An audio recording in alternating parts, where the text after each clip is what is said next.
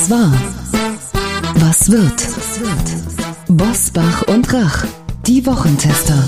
Powered bei Redaktionsnetzwerk Deutschland und Kölner Stadtanzeiger. Und hier sind die Wochentester. Wolfgang Bosbach und Christian Rach. Hallo und herzlich willkommen, Christian Rach hier aus Hamburg. Und aus Bergisch Gladbach ein freundliches Hallo von Wolfgang Bosbach. In der letzten Folge vor unserer Sommerpause werfen wir einen Blick in die Zukunft. Denn nach der Hitze und den Unwettern der vergangenen Woche werden sich viele gefragt haben, wie verrückt macht der Klimawandel unser Wetter und natürlich auch unser Leben. Unser heutiger Gesprächsgast sagt in gar nicht so ferner Zukunft Aprikosen aus Hamburg voraus. Das wollen wir natürlich genauer wissen. Und nachdem wir in der vergangenen Woche mit Regierungsberater Professor Klaus Schmidt darüber gesprochen haben, wie lange wir arbeiten müssen, fragen wir heute, wie gerecht ist der Generationenvertrag überhaupt noch? Selbstverständlich wird auch die Fußball-EM ein Thema sein, mit und ohne Regenbogen. Was war, was wird heute mit diesen Themen und Gästen? Auf dem Prüfstand der Wochentester. Rentenwahlkampf. Lässt die Politik die Jungen im Stich? Wechselunterricht. Verbauen wir einer ganzen Generation die Zukunft? Regenbogenstreit. Wie politisch darf eine Fußball-EM sein? Heute zu Gast bei den Wochentestern. Johannes Vogel. Der stellvertretende FDP-Chef will einen flexiblen Renteneinstieg und kritisiert, dass zu viel Politik auf dem Rücken der jungen Generation gemacht wird. Thoralf Staudt. Der Journalist und Buchautor wirft einen Blick auf Deutschland im Jahr 2050 und erklärt, warum Aprikosen aus Hamburg und Tigermückenplagen bei uns Alltag werden. Als Politiktesterin mit den Tops und Flops der Woche, Eva Quadbeck vom Redaktionsnetzwerk Deutschland. Und auch heute wieder mit dabei unser Redaktionsleiter Jochen Maas, der sich immer dann zu Wort meldet, wenn wir ein klares Urteil abgeben sollen. Hallo aus Köln und danke an unser DFB-Maskottchen Christian Rach. Er war nämlich am vergangenen Wochenende im Stadion und prompt spielt sich Deutschland gegen Portugal in einen wahren Torrausch. Ja, und dann kamen in dieser Woche noch die Ungarn. Da hat's nur für ein Unentschieden gereicht. Eure Bewertung vielleicht noch zu diesem Spiel, gerade weil es die letzte Folge vor der Sommerpause ist. Also ich fand's total spannend, ja, muss ich sagen.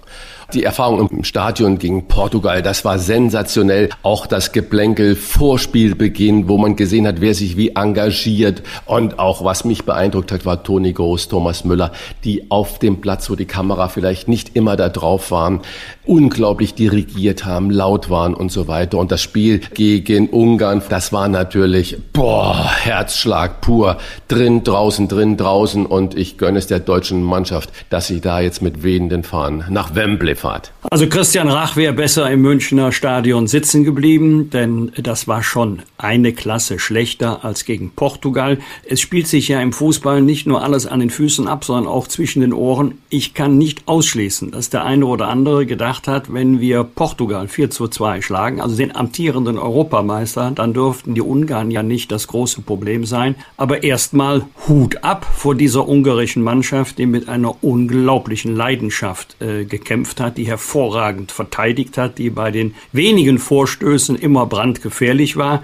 Ehrlich, ich habe nicht mehr dran geglaubt, ähm, dass wir noch das Unentschieden schaffen. Ein äh, schönes Tor von Leon Goretzka, der einfach mal draufgehalten hat, Ball leicht abgefälscht. Morgen fragt keiner mehr danach, wie das 2 zu 2 gefallen ist. Und jetzt freuen wir uns auf einen wirklichen Klassiker England gegen Deutschland am 29. Juni. Wolfgang, du hast aber gerade was Tolles gesagt, äh, wie die Ungarn gefeitet haben und was ich gesehen habe. Am Fernseher, vermutlich viele Millionen Bundestrainer auch, dass die versucht haben, den deutschen Stürmern gerade am Anfang den Schneid abzukaufen, die sind da mit einer wohldosierten Härte da reingestiegen und äh, ich habe gesehen, also war mein Eindruck, Kimmich und wie sie alle heißen, haben sich da ein bisschen den Schneid abkaufen lassen und das war schon äh, beeindruckend, diese Leidenschaft, wo ich sage, ja, vermutlich ist dieses Kompromisslose, was uns so am Anfang so ein bisschen gefehlt hat, aber ich muss auch sagen, die Moral der Deutschen, die war großartig. Die haben nicht aufgehört und die sind einfach weiter dran geblieben. Ja, es ist richtig. Das hat in den ersten Minuten vor allen Dingen Joshua Kimmich getroffen. Mich hat gewundert, wie viel der Schiedsrichter hat laufen lassen, bevor er die erste gelbe Karte gezogen hat. Übrigens für ein Foul, für das man nicht unbedingt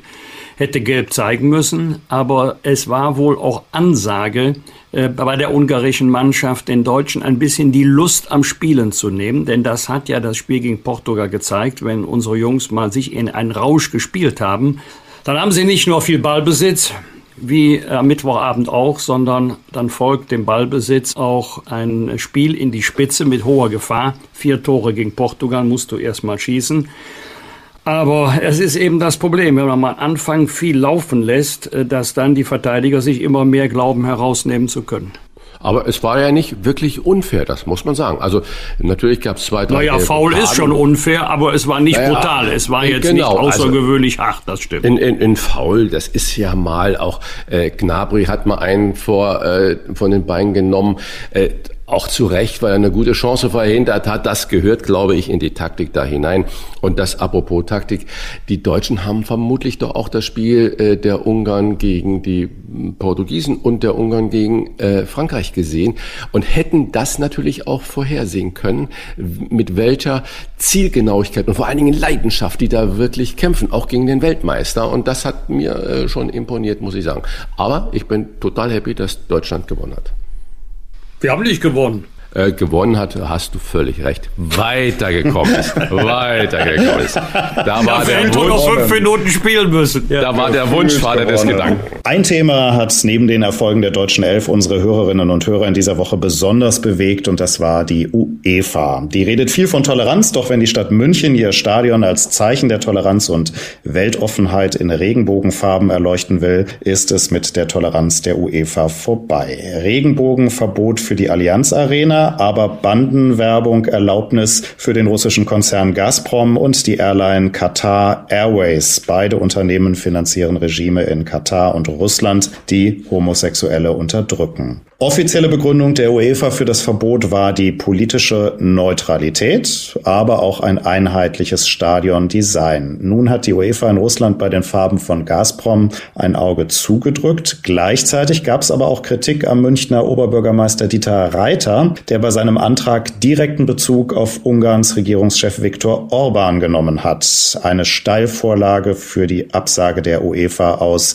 Zitat, politischen Gründen. Frage an euch. Ist die UEFA scheinheilig oder hat sie richtig entschieden? Und zweite Frage, hätte sich der DFB klar für die Regenbogenbeleuchtung in München positionieren müssen? Das sind wirklich äh, schwierige Fragen, schwierige Ausgangssituationen. Ich glaube, je mehr politisiert man Fußball oder Sport oder Olympia betrachtet, desto schwieriger wird es äh, sein, eine klare Position zu finden, weil was ist richtig, was ist falsch, wer möchte das entscheiden? Was ist denn, äh, wenn Nord Stream 2 zum entscheidenden Moment gibt, wenn man sagt, die Firmen, die daran beteiligt werden, die dürfen keine Werbung mehr machen, weil die Amerikaner und und auch die und die Europäer dagegen sind. Also es gibt unglaublich viele Dinge. Äh, warum hat man nicht vorher gegen die Austragung in Baku, Hauptstadt von Aserbaidschan, äh, protestiert? Oder dass man gesagt hat, wieso dürfen in dem einen Stadion volle Ränge sein und in den anderen nur ein paar tausend? Wieso unterstützt man die WM in Katar? Also man könnte das unendlich weit machen. Der Reiter, den Oberbürgermeister, kann man natürlich kritisieren, weil die Provokation beginnt ja im Antrag. Wenn er sagt, lass uns heute Regenbogenfarben machen, um die UEFA ernst zu nehmen, Respekt ist ja die Werbung, was die UEFA immer macht, dann wäre es vielleicht anders ausgegangen. Aber direkt Bezug nehmen auf Orban und die ungarische Gesetzespolitik, das ist natürlich auch eine Provokation. Also ich will das nicht kleinreden, aber Yogi Löw hat eigentlich was Tolles gesagt. Ich zitiere ihn. Bei aller Wichtigkeit von Symbolen ist noch wichtiger, dass die Werte auch gelebt werden. Und dem ist eigentlich nichts hinzuzufügen. Ja, möchte ausdrücklich zustimmen. Das war ein Eigentor, was der Münchner Oberbürgermeister gemacht hat. Konkret Bezug zu nehmen auf die aktuelle vielfach kritisierte Gesetzgebung in Ungarn und den Ministerpräsidenten Orban. Und dieser Fehler war eine Vorlage für die UEFA, die dann leicht sagen konnte, selbstverständlich steht der Fußball auch für Werte, und wir wollen das auch öffentlich dokumentieren, aber wir wollen nicht unmittelbare politische Entscheidungen zum Anlass nehmen, in diesem Falle ein Stadion in Regenbogenfarben zu beleuchten. Wir wollen nicht, dass Sport und Politik miteinander in Verbindung gebracht werden, was natürlich vielleicht nicht direkt scheinheilig, das ist ja die Frage, aber inkonsequent ist, denn der Sport ja sagt ja selber, Fußball ist mehr als 1 zu 0, wir stehen für Toleranz, wir sind gegen Ausgrenzung, wir sind für Vielfalt und dann kann man das auch deutlich machen, aber keine politischen Feldzüge. Jetzt bin ich mal gespannt, ob denn diejenigen, die jetzt mit guten Gründen für Toleranz gegen Ausgrenzung, für Vielfalt werben, das auch in Katar tun werden. Und im Übrigen, da gibt's noch andere Regime. Iran, China, Saudi-Arabien. Das würde bei mir einen bitteren Nachgeschmack hinterlassen, wenn ich so den Eindruck bekäme, Ungarn kannst du leicht und gefahrlos kritisieren, da passiert nichts, da ist ein ganz geringes Lebensrisiko. Aber bei anderen Ländern, die ich gerade erwähnt habe, da sollten wir sehr, sehr vorsichtig sein. Da nehmen wir Rücksicht auf die gewachsenen kulturellen Traditionen in diesen Ländern. Nein, die Werte, die ich gerade erwähnt habe, das sind universelle Werte, die gelten weltweit oder sollten zumindest weltweit gelten. Dann ist es schon merkwürdig, WM in Katar ja, aber gleichzeitig dann das, was in München geplant war, kritisieren. Allerdings, äh, da bin ich Fußball-Nostalgiker, wir sollten den Fußball und den Sport nicht mit allzu viel Politik belasten. Eine Nachfrage noch zum DFB, über den wir in den vergangenen Folgen ja schon häufig gesprochen haben. Man hat da relativ wenig vom DFB gehört zum Thema Regenbogen. Hat eigentlich der Bundestrainer, also Jogi Löw, Christian, du hast gerade ihn zitiert, hat er die Worte gefunden, die der DFB vielleicht auch hätte finden sollen? Naja, wir haben ja schon trefflich über den DFB diskutiert und wir stellen ja fest, es gibt ein Führungsvakuum, das sich noch bis Anfang 22 fortführen wird. Und wer in der äh, jetzt äh, zwischenzeitlichen Spitze wagt sich da aus der Deckung? Ich denke wirklich, Joachim Löw hat das äh, sehr gut äh, formuliert. Die Werte leben und der Neuer hat in jedem Interview auch äh, sein Regenbogenbändchen gehabt und Goretzka hat ein buntes äh, und Hummels bunte T-Shirts angehabt mit den Farben. Das ist wunderbar und wenn man auch, wir haben vorhin schon über die Härte im Fußball gesprochen, trotzdem fair und Respekt auch nach dem üblen Foul sind die immer aufeinander zugegangen, haben sich die Hände geschüttelt oder hochgeholfen. Das ist Respekt, das ist Fairness und das müssen wir zeigen und da muss die DFB-Spitze nicht reagieren. Wie war die Woche? Wolfgang Bosbach und Christian Rach sind die Wochentester. Eine Nachricht hat auch wirklich aufgeschreckt. In dieser Woche wurden alarmierende Studienergebnisse der Frankfurter Goethe-Uni zum Lernstand der Schülerinnen und Schüler veröffentlicht, und zwar international im Vergleich. Ergebnis. Die Schulschließungen wegen Corona im Frühjahr 2020 hatten ungefähr den Effekt von Sommerferien.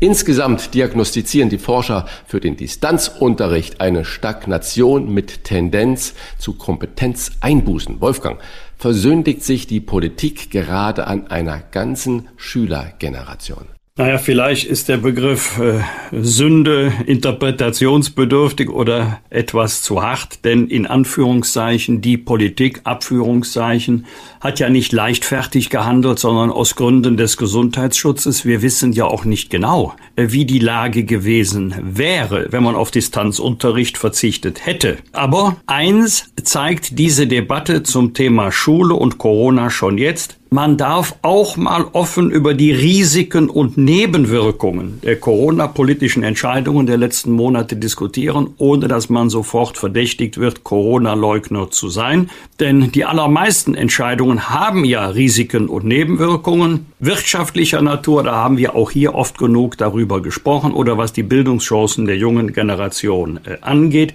Meiner Überzeugung nach sollte auch weiterhin gelten, so viel Präsenzunterricht wie möglich und Distanz nur dann, wenn es unbedingt notwendig ist. Denn die Schulen sind ja nicht nur ein Ort des Lehren und Lernens, sondern auch des äh, sozialen Miteinanders und immer noch ist der Präsenzunterricht die beste Form der Wissensvermittlung. Nachfrage Wenn wir jetzt schon Angst haben vor dem Herbst und diese Stimmen, die mehren sich ja wieder äh, aus allen Ecken, nicht nur Virologen und Epidemiologen, äh, sondern auch die Politik schließt sich ja an, zum Beispiel in Form oder im Namen von Jens Spahn, der für Herbst und Winter weiterhin, ich zitiere, Wechselunterricht in Aussicht stellt. Macht das Angst? Ist das fahrlässig oder beugen die schon vor? Ich bin mir nicht ganz sicher, was der Künstler uns sagen wollte, denn die Zuständigkeit liegt hier nicht beim Bund, sie liegt bei den Bundesländern. Und es ist ja richtig, wenn der Bundesgesundheitsminister sagt und die Kanzlerin auch noch im Parlament vor wenigen Tagen, wir müssen achtsam bleiben, wir sind noch nicht über den Berg. Aber äh, jetzt brauchen wir mal erstmal Zeit zum Luftholen. Die Inzidenzzahlen gehen deutlich zurück. Wir haben eine deutliche Entspannung. Und es sind ja auch mittlerweile ganz neue Umstände, unter denen wir in den Zeiten der Corona-Pandemie leben, mit mehr Impfungen, mit mehr Tests, mit neuen Hygienekonzepten. Wir haben eine ganz andere Lage, als es noch vor einem Jahr der Fall war. Und deswegen sollten wir jetzt nicht gleich wieder Eltern und Schüler und, und Lehrerinnen und Lehrer in Angst und Schrecken versetzen, sondern erst einmal die Entwicklung in den nächsten Monaten abwarten. Wie gesagt, die Zuständigkeit liegt ohnehin bei den Ländern.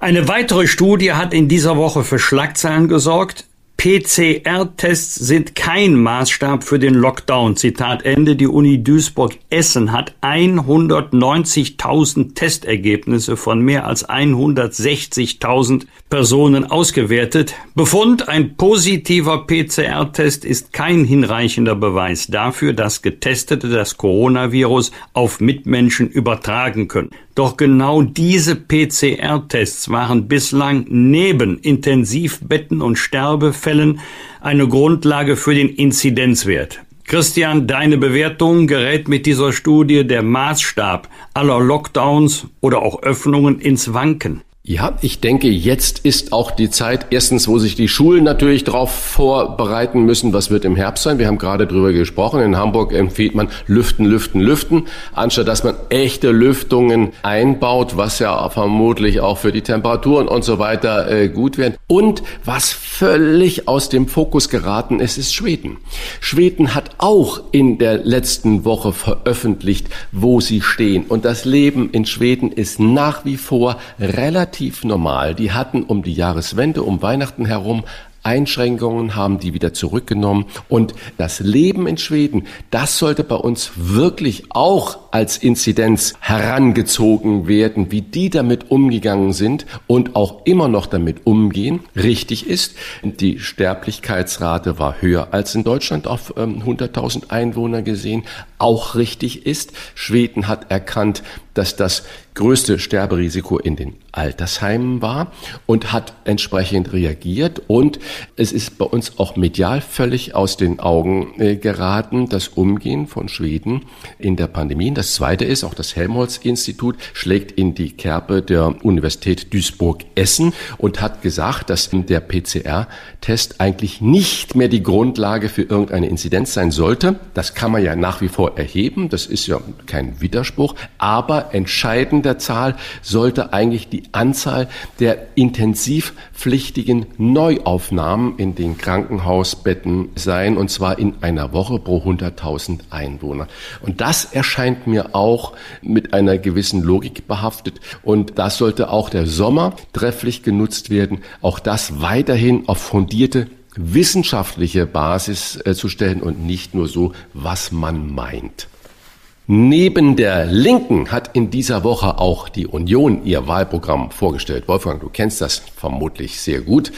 Häufiger Vorwurf gerade bei der Union. Versprechen mit Vorbehalt und ein Programm ohne konkrete Zahlen, zum Beispiel zum Soli-Abbau, zur Entlastung kleiner und mittlerer Einkommen, zu den Kosten von Klimaneutralität bis 2045. Wir werden ja gleich da noch ein ganz, ganz spannendes Gespräch zuführen. Wolfgang, sollte man bei den Wählerinnen und Wählern nicht konkreter werden als mit vagen Andeutungen? Muss die Politik nicht auch wirklich das Standing zu haben, auch vor der Wahl reinen Wein einzuschenken? Ja, aber die Politik sollte sich auch immer streng an die Regel halten. Eine vernünftige Politik beginnt mit der Betrachtung der Wirklichkeit und immer schön bei der Wahrheit bleiben.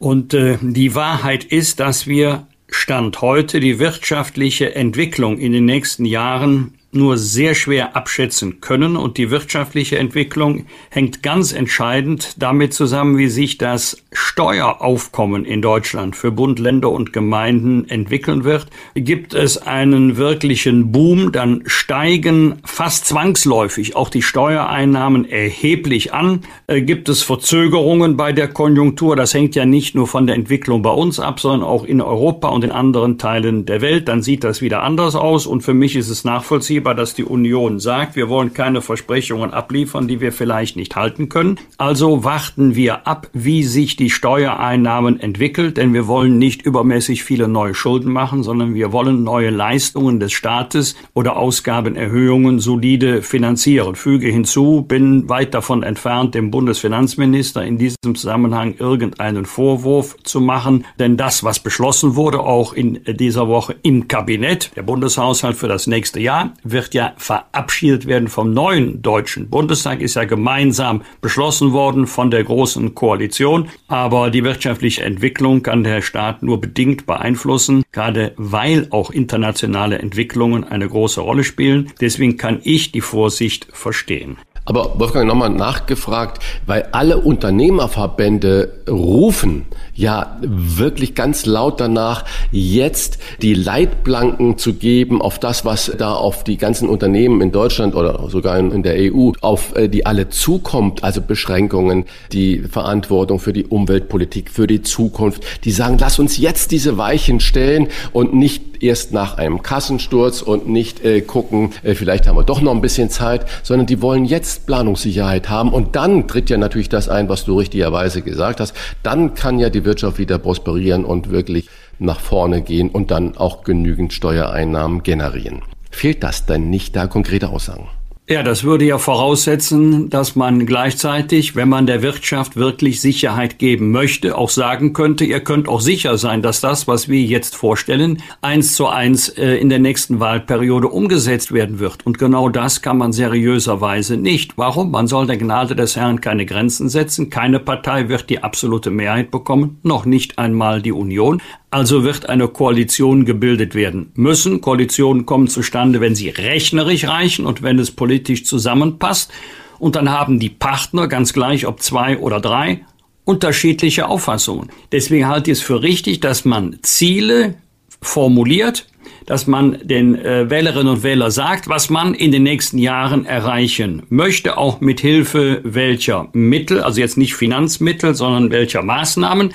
Dekarbonisierung, Umstellung der Wirtschaft, Energie und äh, Verkehrswende sind dafür ja nur wenige Beispiele. Und dann wird in Koalitionsverhandlungen darüber verhandelt werden, wie man diese Ziele erreicht. Und das wird dann die neue Bundesregierung, das wird dann der neue Bundestag festlegen. Ja, aber ich glaube doch, dass den Wähler, die Wählerin gar gar nicht so sehr die Koalitionsverhandlung, die dann eventuell kommen wird oder die mit Sicherheit kommen wird dann Ende des Jahres interessiert, sondern Davor liegt ja der Entscheidungsprozess, für wen, wo mache ich mein äh, Kreuzchen dran. Und das kann ich ja nur dann entscheiden, wenn ich nicht nur vage Absichtserklärungen habe, sondern ganz konkrete Vorhaben der einzelnen Partei für mich selbst gegenüberstellen kann. Sagen, Menschenskinder, das gefällt mir ja bei Partei 1 oder bei Partei 2 viel besser als bei Partei 3. Und dann kommt danach die Frage, warum ist das nicht eins zu eins so umgesetzt worden, wie im Wahlkampf versprochen? Sind wir da nicht als Wähler enttäuscht oder getäuscht worden?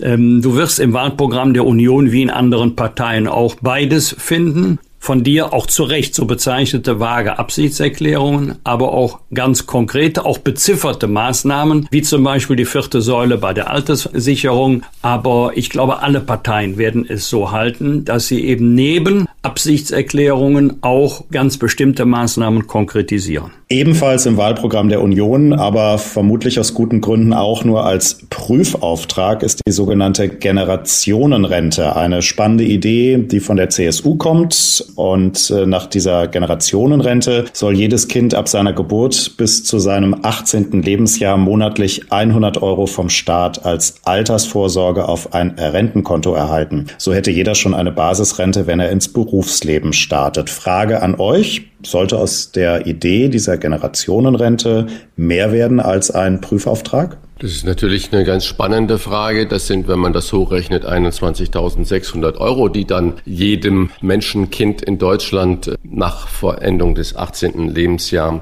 schon angespart irgendwo liegen. Und das ist ja genau das Problem. Irgendwo liegen. Und was passiert damit? Hast du recht. Ja, kann, kann er das dann zu seinem Bausparvertrag äh, ummünzen? Kann man das dann in einen Aktienfonds anlegen? Wer verwaltet das beim Staat? Oder passiert dann mit diesem Geld genau das Gleiche, was ja mit der heutigen äh, Renteneinzahlung passiert, dass es ja nicht für den Einzahler zurückgelegt wird, sondern dass es die heutigen Rentner finanziert. Also viele, viele Möglichkeiten.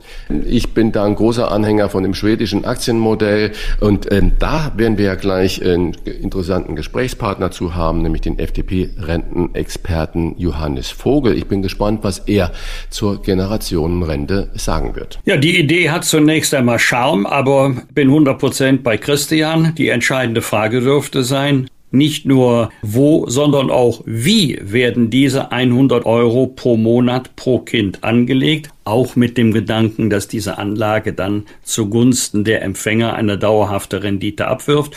Und da sollten wir uns nicht scheuen, auch mal Modelle in anderen Ländern anzusehen, dort wo man eben nicht nur ein Umlageverfahren hat, sondern auch kapitalgedeckte Verfahren. Da bricht uns keine Zacken aus der Krone, wenn wir sagen, da orientieren wir uns mal an anderen Staaten. Mehr zum Thema Rente jetzt mit, Christian hat es gerade schon erwähnt, FDP-Rentenexperte Johannes Vogel. Klartext, Klartext. Wolfgang Bosbach und Christian Rach sind die Wochentester. Tester, Tester. Man hat die relativ gute Kassenlage der Rentenversicherung durch teure Versprechungen einfach verfrühstückt. Das hat uns in der vergangenen Woche der Regierungsberater Professor Klaus Schmidt erzählt, der die Rente mit 68 fordert. Die Rente mit 68 ist Quatsch, entgegnet FDP-Rentenexperte Johannes Vogel. Wir fragen heute, wie viel Generationengerechtigkeit gibt es überhaupt noch? Denn neben steigenden Rentenbeiträgen durch die Rentengarantie kommen bald auch höhere Beiträge in der Krankenversicherung sowie in der Pflege- und Arbeitslosenversicherung auf uns zu. Auf mehr als 23 Prozent könnte der Beitragssatz in der Rentenversicherung in den nächsten 20 Jahren steigen. Ist das Politik auf dem Rücken der Jungen? Das fragen wir einen noch relativ jungen, der immerhin auch schon 39 Jahre alt ist. Ein herzliches Hallo an den stellvertretenden FDP-Chef Johannes Vogel. Hallo, guten Morgen. Herr Vogel, steigen wir gleich ein. Im Bundestagswahlkampf 2013 haben sich die Union mit der Mütterrente und die SPD mit der Rente mit 63 in einen wahren, ich sag's mal, Lachs-Rentenwahlkampf gestürzt. Zulasten der jungen Generation rechnen Sie in den kommenden Wochen wieder mit einer Politik für Rentner? Also ich hoffe, dass wir äh, den Wahlkampf, und Wahlkampf sollte ja eigentlich das große Gespräch unserer Demokratie über die Herausforderungen in der nächsten Legislaturperiode sein, dafür nutzen, darüber zu reden, äh, wie wir eine Umkehr in der Rentenpolitik organisieren können. Denn in der Tat kommen wir aus einer, finde ich, unverantwortlichen, ja geradezu Dekade. Äh, wir haben eine relativ äh, gute Lage am Arbeitsmarkt, wir haben eine demografische Pause, die Babyboomer sind noch nicht in Rente, äh, nicht genutzt und im Gegenteil hat äh, die aktuelle Regierung Union und SPD in den letzten Jahren mit äh, Gießkannen, ja eigentlich nur sagen schon fast mit Gartenschlauch ähm, Ausgaben in der Rente, die das System sogar aktiv destabilisiert. Und das geht so nicht weiter.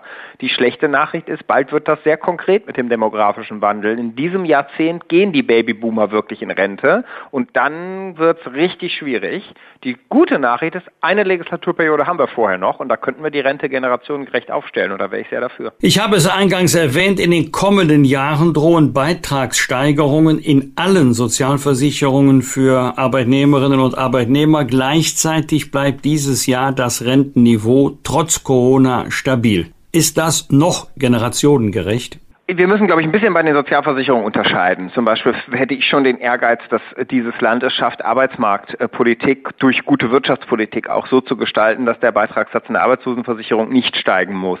Ähm, wir haben aber natürlich zum Beispiel demografische Lasten in der Pflege und die Grundvoraussetzung für alles weitere und für finanzierbare Sozialbeiträge in der Zukunft ist, dass wir die Rente generationengerecht aufstellen. Und ähm, Da gibt's kleine Maßnahmen. Ich bin zum Beispiel der Meinung, äh, der sogenannte Nachholfaktor, ähm, also dass auch in der Krise die Renten zwar nicht sinken können, das haben sie ja, sind, tun sie ja nicht, sie sind auch dieses Jahr nicht gesunken, aber dass sie langfristig nicht stärker steigen als die Löhne, äh, den müssen wir wieder in Kraft setzen. Aber das hilft nur, das ist nur eine kleine Maßnahme, kurzfristig. Äh, und ich glaube, es ist auch fair, dass Renten und Löhne sich dauerhaft im Gleichklang entwickeln. Wir müssen aber an die Struktur des Rentensystems ran in den letzten Jahren wurden Rentengeschenke verteilt, die nicht überzeugend waren. Ähm, äh, und vor allem kann niemand erklären, wie es 2030, 35, 40, also niemand von der Regierungskoalition, äh, noch finanziert werden soll. Und auf dieses Finanzierungsloch haben auch die, äh, die Wissenschaftler hingewiesen. Und darauf wurde reagiert mit Wissenschaftsbeschimpfung. Das finde ich ganz fatal.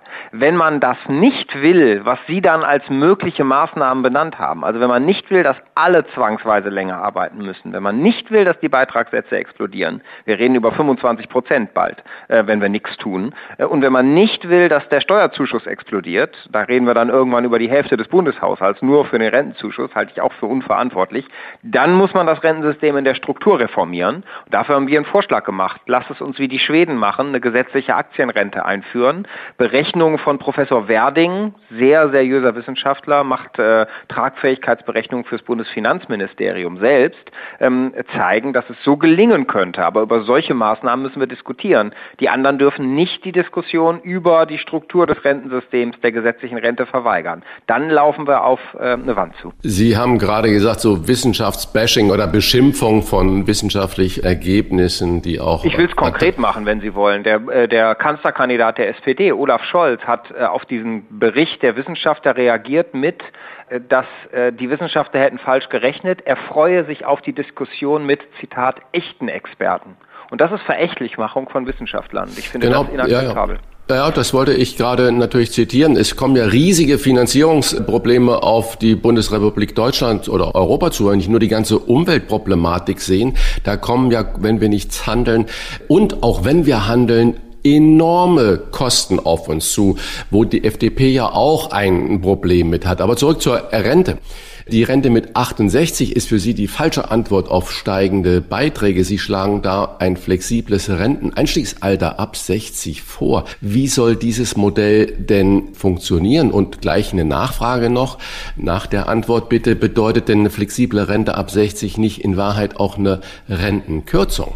Ich gehe auf beide Fragen gerne integriert ein. Unser Vorschlag ist seit vielen Jahren, ähm, dass die Zeit die eigentlich seit Bismarcks Zeiten äh, äh, die Realität ist, dass Politiker über das Renteneintrittsalter entscheiden, dass das eigentlich nicht mehr in die Zeit passt. Erstens, die Lebenserwartung entwickelt sich. Leute bleiben, Gott sei Dank, werden sie im Schnitt älter und bleiben länger fit. Gleichzeitig haben wir viel vielfältigere Lebensläufe, die nicht mehr so linear verlaufen wie früher. Gleichzeitig haben wir ganz unterschiedliche Berufe und, und, und Arbeitseintritte. Es gibt Menschen, die haben gearbeitet, seit sie 16 sind, wie mein eigener Vater, andere promovieren bis 33. Andere machen dann nochmal Pausen im Leben für ähm, äh, Familienzeit oder nochmal eine Weiterbildung, äh, andere hingegen nicht. Der eine will, die andere ähm, hat andere Pläne ähm, äh, im Alter. Naja, aber das, äh, Herr Vogel, das ist uns alles klar, aber man genau. bitte konkret. Und was ist die Lösung? Die, die Norweger und äh, Schweden haben seit vielen Jahren flexiblen Renteneintritt. Da gibt es einfach gar kein starres Renteneintrittsalter, sondern ab 60 entscheiden sie dort selbst, wann sie in Rente gehen. Das bedeutet keine Rentenkürzung, weil ähm, der Status, der Ausgangs äh, Berechnung, das ist dieselbe wie beim Status quo, nur Sie können eben selbst entscheiden, wann Sie in Rente gehen. Und die Regel ist ganz einfach, umso früher Sie gehen, umso weniger Rente kriegen Sie, umso später Sie gehen, umso mehr, bezogen natürlich auf Ihre Ansprüche, also auch wie lange und wie viel haben Sie eingezahlt, das ist ja klar, deshalb geht es dann auch zum Beispiel in manchen Berufen, die länger gearbeitet haben, aber vielleicht körperlich, da ist dann mehr Anspruch da, mit 62 zum Beispiel, als bei anderen, aber das kann man ganz, das ist ganz fair in der Formel einfach ausgewiesen. Und ganz wichtig, wichtig. Ähm, es gibt keine Zuverdienstregeln, Zuverdienstgrenzen und dergleichen mehr. Äh, das heißt auch Teilrentenmodelle, flexible Übergänge, all das ist möglich. Und das ist erstens erfolgreich, weil es individuelle Lösungen zulässt. Hat erfreut sich zweitens dort großer Beliebtheit und im Schnitt gehen die Menschen sogar faktisch später in Rente ähm, als bei uns. Schweden hat das höchste faktische Renteneintrittsalter in ganz Europa. Und das halte ich für ein überzeugendes System. Ein weiterer FDP-Baustein für die gesetzliche Rentenkasse ist die sogenannte Aktienrente. Was haben wir uns darunter ganz konkret vorzustellen? Und befürchten Sie nicht, dass viele denken, oh, das könnte gefährlich sein, einen Teil der Rente dem Auf und Ab der Börse zu überlassen? Letzteres wird mir manchmal entgegnet, neben sehr viel Zustimmung zum Modell. Ähm, aber äh, schwierigen Debatten nicht auszuweichen, das sollte ja Politik ausmachen. Und die Umlage gerät an Grenzen mit Blick auf die Demografie. Das funktioniert nicht, wenn immer weniger Einzahler und immer mehr Empfänger da sind. Ich muss es, glaube ich, nicht nochmal ausführlich erklären. Ähm, Sie sind im Thema, wie ich, wie ich schon bei dem flexiblen Renteneintritt gemerkt habe. Warum? So, und dann kann man nicht nichts tun. Und wenn man dann eben nicht will, dass äh, uns das System aus den Fugen gerät, ich habe eben beschrieben, welche Optionen einem bleiben, wenn man nicht handelt, und ich finde die alle nicht überzeugend, ähm, dann muss man an die Struktur des Systems ran. Und die Schweden haben genau das in den 90ern gemacht.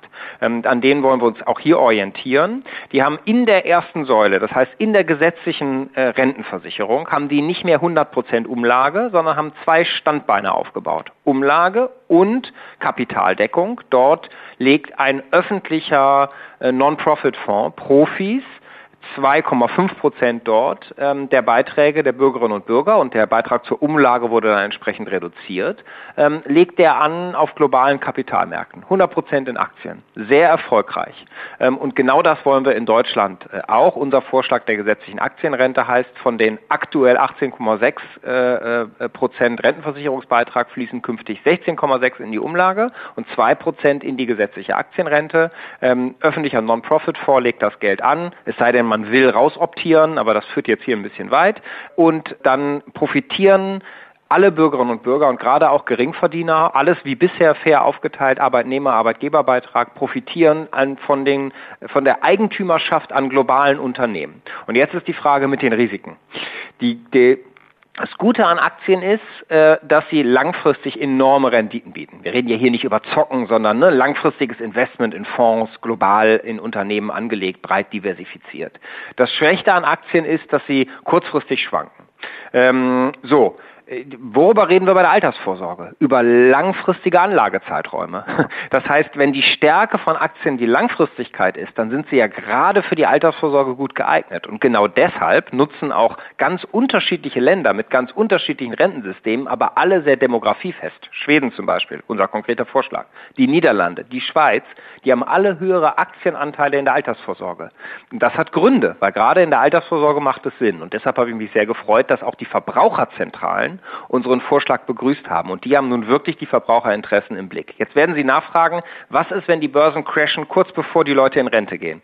Und die Antwort darauf ist, Dafür sorgen wir mit einer Umschichtung. Das machen die Schweden auch. Das heißt, Sie und ich, ja, Sie vielleicht nicht mehr ganz so viele Jahre, aber äh, die Jüngeren, äh, alle in der, in der, also gerade die Jüngeren auch als ich, die 30-Jährigen, 25-Jährigen, die zahlen Jahrzehnte in den Aktienfonds ein. Aber in den Jahren kurz vor Renteneintritt werden ihre Ansprüche in diesem Fonds dann umgeschichtet in sichere Anlagen. Das heißt so, dass kurzfristige Schwankungen nicht zulasten der eigenen Rentenansprüche gehen. Und das ist, finde ich, ein überzeugendes das Konzept. Okay, gehen wir mal weiter. Die Union startet ja mit dem sogenannten Generationenrente in den Wahlkampf.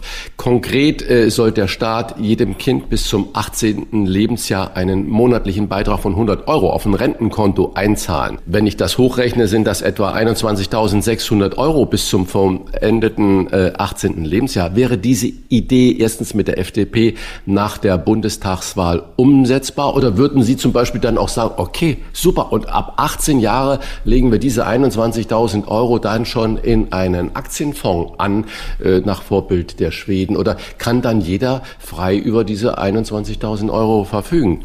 Also ich rechne nicht damit, dass wir kurz vor der absoluten Mehrheit für die FDP stehen und deshalb werden wir für unsere Ideen Verbündete brauchen. umso stärker wir bei der Bundestagswahl werden, umso mehr können wir für zum Beispiel das Konzept der gesetzlichen Aktienrente nach schwedischem Vorbild erreichen, aber ganz alleine werden wir es nicht umsetzen können. Und deshalb freue ich mich, wenn es ähm, gedankliche Anknüpfungspunkte bei anderen gibt. Die Union ist ehrlich gesagt, ich war vom Wahlprogramm bei der Rente ziemlich enttäuscht. Die drücken sich um, um eigentlich jede klare Aussage zu irgendeiner der Fragen. Und auch diese Frage mit dem Generationenkonto, da wird irgendein Konzept, was keiner kennt, wo nur so ein Schlagwort da ist, ähm, nicht wie bei uns 40 Seiten Gutachten etc., wird als könnte eine Lösung sein, mal so geblinkt. Für den Wahlkampf ist das vielleicht positiv gesprochen souveräne Unschärfe. Ich finde, die Bürgerinnen und Bürger können mehr Klarheit bei der Rente erwarten, aber das müssen die selbst entscheiden. Ich freue mich trotzdem drüber, weil es ist ein gedanklicher Anknüpfungspunkt. Wenn Sie die gesetzliche Aktienrente hätten, können Sie natürlich in diese Aktienrente ähm, als Staat zum Beispiel für jeden, das schlagen wir auch im Wahlprogramm vor, so einen, so einen Neugeborenenbonus von 1000 Euro am Anfang des Lebens reinzulegen. Und dann sind da 20 Jahre erstmal Zinseszinseffekt drauf. Also das ist sehr sinnvoll. Also diese Gedanken sind kompatibel, da könnte man zusammenkommen und da freue ich mich. Bleiben wir mal ganz kurz bei der Union und Sie haben ja gerade schon äh, prophetisch gesagt, die FDP wird vermutlich nicht äh, die stärkste Partei werden oder die absolute Mehrheit bekommen. Das heißt, wenn Sie regieren wollen, müssen Sie koalieren. Die Union kündigt in ihrem Wahlprogramm an, dass die Sozialversicherungsbeiträge nicht auf mehr als 40 Prozent des Bruttolohns steigen werden. Derzeit liegen sie ja schon bei knapp 40 Prozent. Ich glaube, genau sind es 39,95. Ist das jetzt nicht äh, so eine Augenwischerei? Wird diese Marke denn äh, zu halten sein? Auch mit Ihrem Konzept, was Sie ja da gerade uns erklären. Also äh, das ist eine Frage, die Sie natürlich in erster Linie an die Autoren des Programms stellen müssen und man könnte sie auch der aktuellen Bundesregierung stellen. Und für mich ist dieses 40-Prozent-Ziel ähm, Ausdruck der Kurzsicht, Kurzfristigkeit der Politik der aktuellen Bundesregierung. Nicht, weil das Ziel falsch wäre, ich teile das. Die Sozialversicherungsbeiträge müssen stabil bleiben, sonst geht es zulasten der äh, Geringverdiener und äh, zulasten auch der Lohnnebenkosten, damit künftige Arbeitsplätze. Also ist alles richtig. Nur ich würde von einer Regierungspartei erwarten, dass sie erklärt, wie. Und das bleibt nicht nur die Union im Wahlprogramm schuldig, sondern äh, das bleibt auch die aktuelle Bundesregierung schuldig. Äh, wenn man dann fragt, ja, wie wollt ihr das denn einhalten? Also abgesehen davon, dass wir jetzt schon über 40 sind, ähm, aber sagt, wie wollt ihr denn zumindest künftige Steigerungen äh, vermeiden? Dann sagen die, ja, für die nächsten zwei Jahre ist das finanzierbar. Und dann denke ich immer so, hä? Für die nächsten zwei Jahre? Wir reden hier über Rentenpolitik, wir reden hier über Generationenverhältnisse, wir reden über Jahrzehnte. Und das ist, finde ich, wenn wir ein bisschen mal abstrahieren, generell das Problem äh, der letzten Jahre gewesen. In zu vielen Politikbereichen denken wir immer nur, also nicht wir jetzt, sondern die Politik, die in, bei den handelnden Akteuren in der Mehrheit äh, Verantwortung trägt, also die Regierung, die denkt immer nur bis Ende der jeweiligen Legislaturperiode. Ich glaube ganz generell bei allen Megatrends, Dekarbonisierung, Digitalisierung, aber eben auch Demografie, Demografie müssen wir in Jahrzehnten denken. Und deshalb werde ich, und äh, finde gut, wenn Sie es auch journalistisch machen, diejenigen, die das sagen, quälen, ob sie denn ein Konzept haben. So, unser Konzept ähm, wir haben ein Gutachten gemacht von Professor Werning, ich habe das eben schon erwähnt und das ist auch öffentlich einsehbar. Und durch unser Konzept gelingt eine Stabilisierung der Rentenfinanzen und damit auch eine Verhinderung künftiger Steigerungen äh, des Rentenbeitragssatzes. Ähm, ganz äh, äh, sozusagen im goldenen äh, Zeiten werden wir uns nicht bewegen können, sondern man wird zum Beispiel Umstellungskosten haben dafür. Das liegt aber daran, dass wir eben zehn Jahre unverantwortliche Rentenpolitik nicht rückgängig machen können, sondern die Lasten sind erstmal da und ab Stand heute müssen wir dann agieren. Aber äh, unser Konzept ist ein Weg, ähm, wie es gelingen kann. Renten und Staatsfinanzen zu stabilisieren und für ordentliche Renten äh, auch gerade für Geringverdiener äh, zu sorgen. Ich bin nicht jemand, der ganz generell den Anspruch hat, nur du oder nur wir wissen, wie es geht. Ich bin offen für jeden anderen Vorschlag. Darüber müssen wir diskutieren dann in der Demokratie. Nur irgendeinen Vorschlag würde ich schon erwarten. Die Union möchte auch, dass alle Selbstständigen zur Vorsorge verpflichtet werden sollen, entweder indem sie in die gesetzliche Rente einzahlen oder indem sie privat vorsorgen. Für manche Berufsgruppen gilt das ja heute schon. Was halten Sie oder die FDP von dieser Pflicht für Selbstständige? Ich muss einen Satz vorweg schicken, weil manchmal in der politischen Debatte nicht von der Union, aber von zum Beispiel SPD und Grünen so getan wird, als könnte man die demografischen Probleme in der Rente dadurch lösen, dass man mehr Einzahler besorgt. Und das ist falsch, weil mehr Einzahler heißt auch mehr Empfänger in der Zukunft und äh, die demografische Herausforderung des Rentensystems, die ist dauerhaft, die geht bis weit über die nächsten Jahrzehnte hinaus. Und deshalb ist das keine Lösung für das demografische Problem. Es kann trotzdem, muss man darüber diskutieren, wie sind die Absicherungen für bestimmte Bevölkerungsgruppen. Und ich bin auch der Meinung, ähm, eine Altersvorsorgepflicht für Selbstständige ist fair, wenn Selbstständige in anderen Bereichen nicht länger unfair als Erwerbstätige zweiter Klasse behandelt werden. Die müssen zum Beispiel in der Krankenversicherung in manchen Einkommensbereichen höhere Beiträge zahlen als identisch verdienende Angestellte. Und wenn wir dafür Gleichbehandlung sorgen, dann finde ich es auch fair, dass wir auf der anderen Seite auch verlangen, dass Selbstständige wie alle anderen fürs Alter vorsorgen. Aber Es muss echte Wahlfreiheit geben, wie man es macht. Äh, und es muss ähm, äh, auch äh, Karenzfristen in jeder Gründungsphase geben, weil sonst geht das zulasten von Unternehmertum und Gründung. Das wäre ganz fatal. Ähm, und es muss eben bei der Wahlfreiheit auch kapitalgedeckte Varianten geben.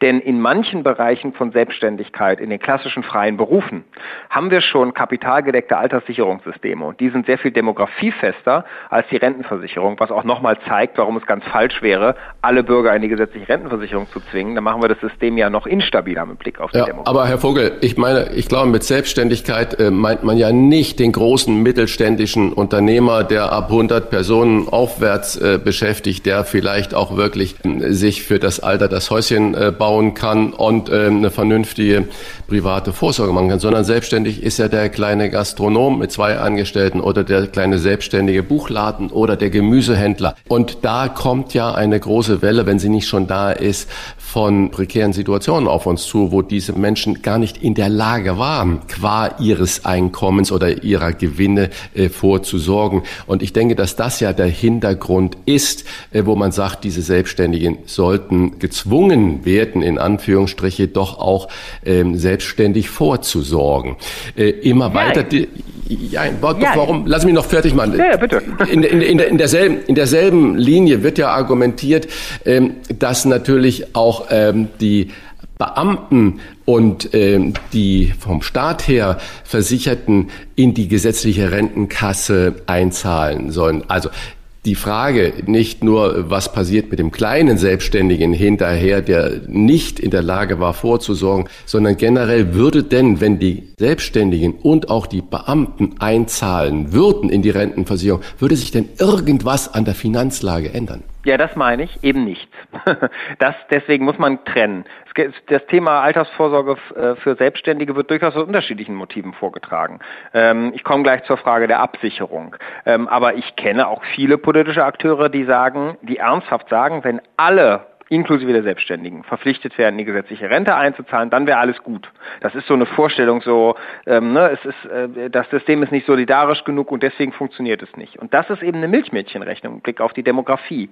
Ähm, da, dann müssten Sie erstens auch die Freiberufler mit dazu nehmen. Das ist ja alles andere wäre ja sonst unfair. Dann richten Sie einen Bärendienst an, weil dann wickeln wir kapitalgedeckte Alterssicherungssysteme ab in manchen Berufsgruppen, um sie dann in die Umlage zu bringen. Und gleichzeitig schaffen wir uns die Empfänger von morgen. Und in einer insgesamt alternden Gesellschaft mit teilweise zum Beispiel bei den Beamten sogar noch ungünstigerer demografischer Bevölkerungsstruktur ist das für die demografischen Probleme keine Lösung. Man kann aus anderen Gründen dafür sein wollen, aber eine Lösung für die Demografie ist es nicht. Da sind sich auch alle Experten einig. Das ist eine Milchmädchenrechnung.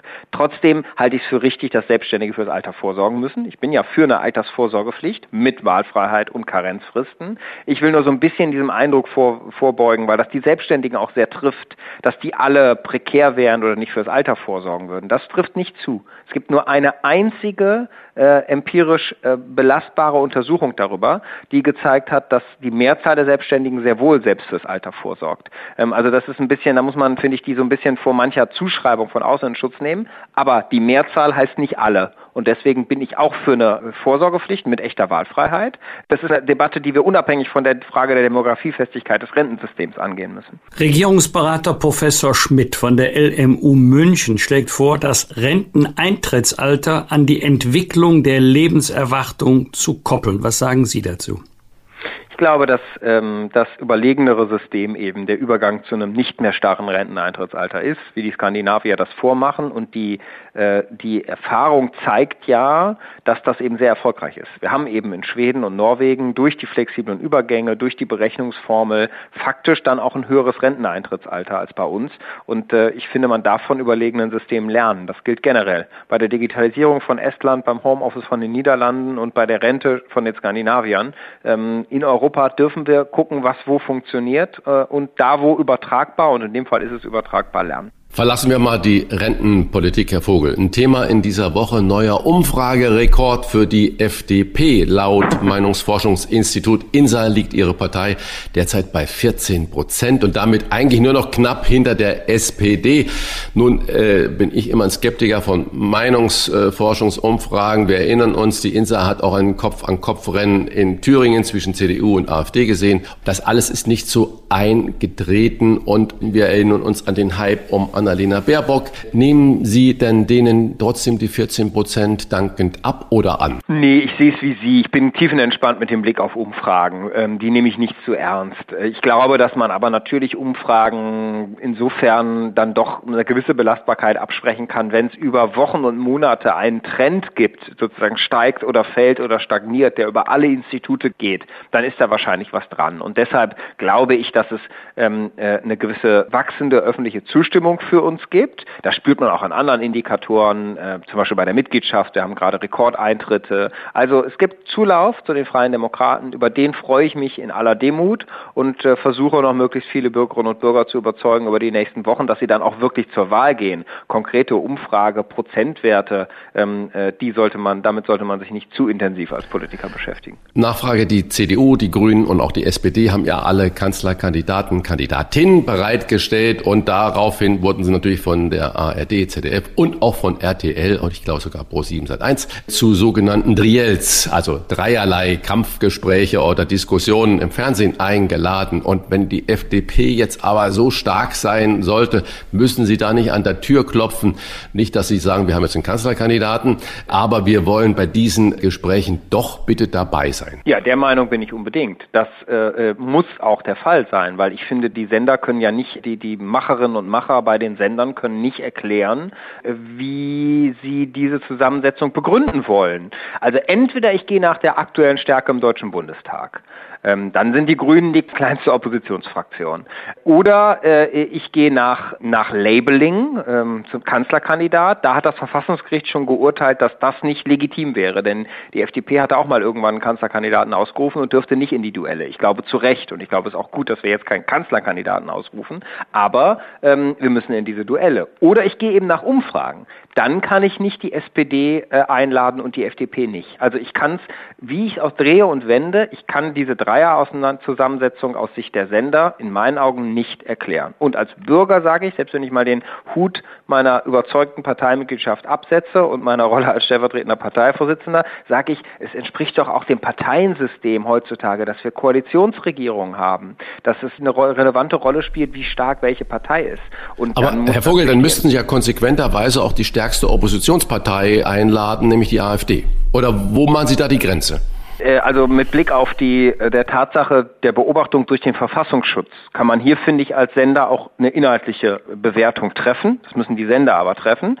Die Dimension könnten wir bei der AfD schon noch mit reinnehmen. Es ist ja nicht irrelevant. Also der Verfassungsschutz sagt, ähm, äh, die sind ist eine verfassungsfeindliche Partei und wir beobachten sie. Das müssen die Sender entscheiden. Da kann man beides, finde ich, begründen. Aber in jedem Fall kann man nicht begründen, einen Triell zu machen, ohne dass die FDP dabei ist. CSU-Chef Markus Söder hat eine sogenannte Deutschlandkoalition Koalition aus Union, SPD und FDP ins Gespräch gebracht. Wäre das für Sie vorstellbar? Also ich äh, glaube, wir müssen nach der Wahl äh, gucken, äh, wie wir inhaltlich zusammenkommen. Und deswegen ist ja auch die neue Normalität im Parteiensystem, dass alle Parteien ohne sozusagen exklusive Koalitionsaussage in die Wahl gehen. Und ich würde jetzt gerne erstmal die Freien Demokraten möglichst stark machen. Ähm, ich glaube nämlich, dass äh, in Wahrheit sich an der Stärke der Freien Demokraten entscheiden wird, ob es für eine schwarz-grüne, ich glaube, die Union liegt deutlich vorne. Es hat den Gesetzen der Wahrscheinlichkeit können wir damit rechnen, dass die eher den Regierungsbildungsauftrag kriegen. Und dann ist die Frage, gibt es eine schwarz-grüne Mehrheit oder ist die FDP überhaupt mit an Bord? Ähm, ob dann in der Jamaika-Koalition oder äh, man redet über die Konstellation, äh, das muss man dann sehen. Äh, da, entscheidend ist, ähm, wie stark werden wir und sind wir überhaupt mit dabei und können wir unsere Inhalte einbringen. Daran machen wir dann ja Koalitionsentscheidungen ab, davon machen wir Koalitionsentscheidungen abhängig und dass wir für unsere Inhalte einstehen und nicht äh, um jeden Preis in eine Regierung eintreten, sondern nur wenn die Richtung stimmt, das haben wir 2017 ja bewiesen und auch Kritik dafür bekommen, aber ich glaube, das kann man in jedem Fall festhalten und ein grün geführtes Bündnis plus FDP plus SPD. Wäre das für Sie denkbar und ist es richtig, dass Christian Lindner im Fall des Falles, wie gerade erwähnt, Annalena Baerbock nicht zur Kanzlerin wählen würde und würden Sie das auch nicht tun? Die Frage In der Konstellation Sie, Grün, FDP, SPD. Ich habe ja gerade ich habe ja, hab ja gerade gesagt, äh, ich glaube, die Zeiten von äh, Ausschließeritis und exklusiven Koalitionsaussagen sind vorbei. Das macht ja auch sonst keiner. Schließt die CDU eine, äh, eine, eine schwarz-grüne Koalition aus? Nein. Ähm, äh, hat die SPD die Frage beantwortet, äh, ob sie zu sowas eigentlich bereit wäre? Nein.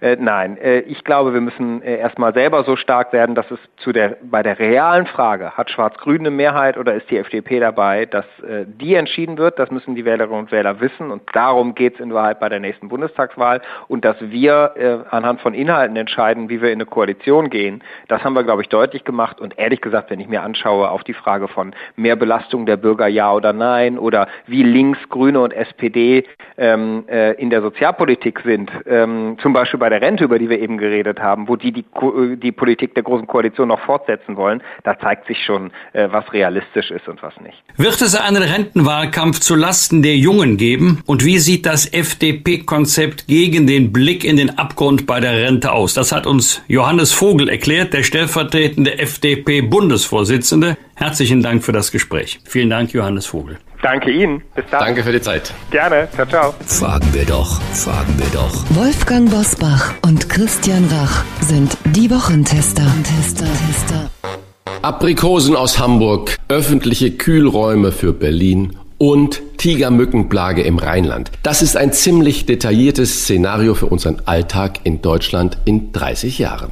Deutschland 2050, wie der Klimawandel unser Leben verändern wird, heißt das aktuelle Buch der Journalisten Nick Reimer und Thoralf Staud. Sie haben die wissenschaftlichen Erkenntnisse aus zahlreichen Forschungsfeldern ausgewertet und beschreiben im Vergleich zu vielen anderen Büchern und Studien zum ersten Mal ganz konkret, was auf uns und in unserem Alltag zukommt. Einer von den beiden ist uns nun zugeschaltet. Herzlich willkommen bei uns Wochentestern Thoralf Staud. Hallo, vielen Dank für die Einladung. Deutschland im Jahr 2050. Das bedeutet für Hamburg ein Klima wie in Pamplona und für Köln ein Klima wie in San Marino. So steht es in Ihrem aktuellen Buch. Für alle, die das Klima in Pamplona und in San Marino nicht so ganz genau kennen, was kommt auf Hamburg, Köln und uns alle zu? Naja, es wird insgesamt heißer. Man mag ja so an einem äh, grauen, trüben November-Nachmittag in Hamburg oder in Köln denken, oh, ich hätte jetzt gern ein spanisches Klima, ja, oder im Frühling,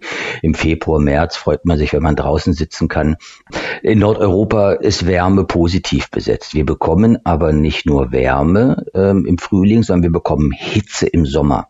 Und wirklich eine Hitze, die wir nicht gewöhnt sind und noch viel schlimmer, die unsere Städte nicht gewöhnt sind, unsere Gebäude, unsere gesamte Infrastruktur, ähm, angefangen bei den Bahnschienen, die äh, sich bei großer Hitze verbiegen würden und wo die Deutsche Bahn jetzt testet, ob man die weiß anstreicht, um das zu verhindern. Die Autobahnen, die sich bei Hitze aufwerfen können oder Flugzeuglandebahnen, aber jeden selbst äh, betrifft. Die Häuser, unsere Gebäude sind für das Klima von Nordeuropa gebaut. Die heizen sich bei den Hitzewellen, die wir jetzt schon haben, heizen die sich auf auf eine Art und Weise, ja, dass das Leben wirklich ungemütlich oder für ältere Leute, für erkrankte Leute, aber auch für Leute, die körperlich anstrengend arbeiten, die lebensgefährlich ist äh, in diesen Hitzewellen, die wir schon 2050 bekommen werden. Wir reden nicht von irgendwie in 100 Jahren, ja, sondern von 30 Jahren. Das ist ein Zeitraum, der liegt nur so weit in der Zukunft, wie die Wiedervereinigung äh, zurückliegt. Also äh, die meisten von uns werden das erleben.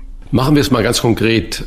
Köln zum Beispiel. 2050 soll dann bis zu 22 neue heiße Tage haben. Und Sie haben ja gerade schon gesagt, was heiß bedeutet. Das sind Temperaturen von über 30 Grad. Bisher gab es in Köln äh, 20 sogenannte heiße Tage. Was wird das denn da konkret für so eine Großstadt wie Köln oder die gesamte Kölner Bucht für den Alltag bedeuten? Ja, Sie kennen vielleicht das Lied, äh, Lieder, äh, die den Sommer äh, beschreiben. Ich weiß noch in meiner Kindheit, ich bin Ende 40, wenn es mal mehr als 30 Grad hatte, ja, das war ein Ereignis im Sommer, man packte die Badehose ein und fuhr in Berlin raus zum Wannsee, wie es der alte Schlager sagt. Temperaturen über 30 Grad sind ja jetzt schon ziemlich normal.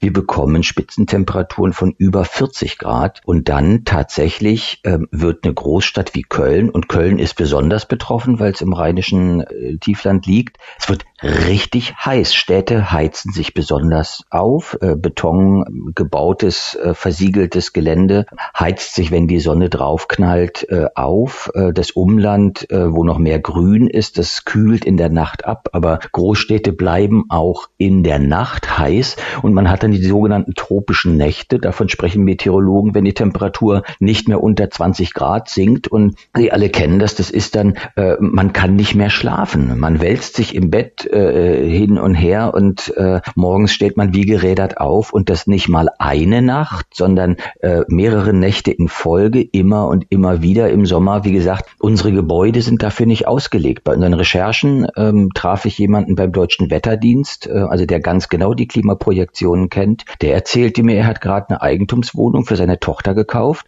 und er hat bewusst kein Dachgeschoss gekauft. Warum? Weil er weiß, äh, gerade Dachgeschosse, wo die Sonne den ganzen Tag drauf strahlt, die sind ja schon heute in der Hitzewelle echt schwer zu ertragen. Mitte des Jahrhunderts, äh, wenn der den Kredit gerade abgezahlt hat, ja, wir reden von 30 Jahren, die typische Laufzeit einer Hypothek, dann wird man es in Dachgeschossen kaum noch aushalten. Der Wert von Dachgeschossen wird viel niedriger sein als heute, wo man sagt, ach, ich habe ein schönes Penthouse und so. Also der hat eine ganz alltägliche, wichtige Lebensentscheidung schon schon davon abhängig gemacht, wie das Klima des Jahres 2050 sein wird. Sie haben für Ihr Buch nicht nur die Aktivisten von Fridays for Future befragt, sondern mit Klimaforschern, mit Landwirten, Tourismusexperten und vielen anderen Fachleuten gesprochen, Studien ausgewertet. Wie einig sind sich die Fachleute in der Bewertung der Lage und den Prognosen für die Zukunft?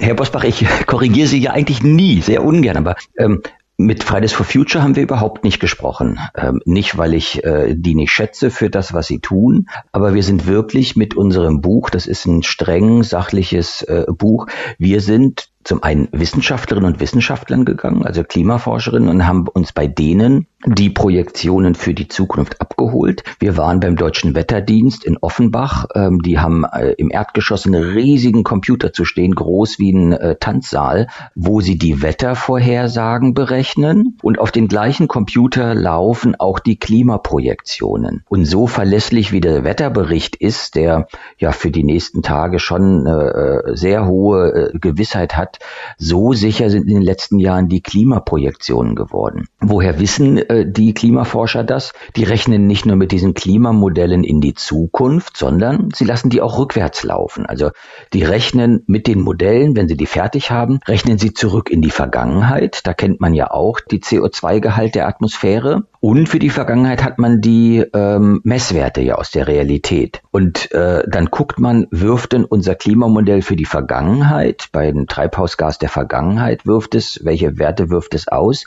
vergleicht die mit den real gemessenen und die stimmen überein. Und dann sozusagen klappt man die Modelle in die Zukunft. Und warum? Sorry, wenn es für die Vergangenheit stimmt, warum soll es für die Zukunft nicht stimmen? Deshalb das, was wir uns bei den Klimaforscherinnen und Klimaforschern abgeholt haben, das ist schon mit sehr großer Gewissheit das, was wir bekommen werden. Und was wir dann gemacht haben, sind mit diesen Werten zu Praktikern gegangen. Zum Beispiel, um bei der Hitze zu bleiben, habe ich mit Architekten gesprochen und gesagt, was heißt denn so ein Temperaturprofil für Köln im Jahr 2050? Was heißt das denn für einen Gebäudebestand? Und da haben sich die echt am Kopf gekratzt. Wir sind zu Forstleuten gegangen und haben denen gesagt, schaut mal in eurer Region, sagen die Klimaprojektionen sechs von zehn Jahren Dürre voraus. In sechs von zehn Jahren wird es hier Dürreverhältnisse geben. Was heißt das denn für Ihren Forst?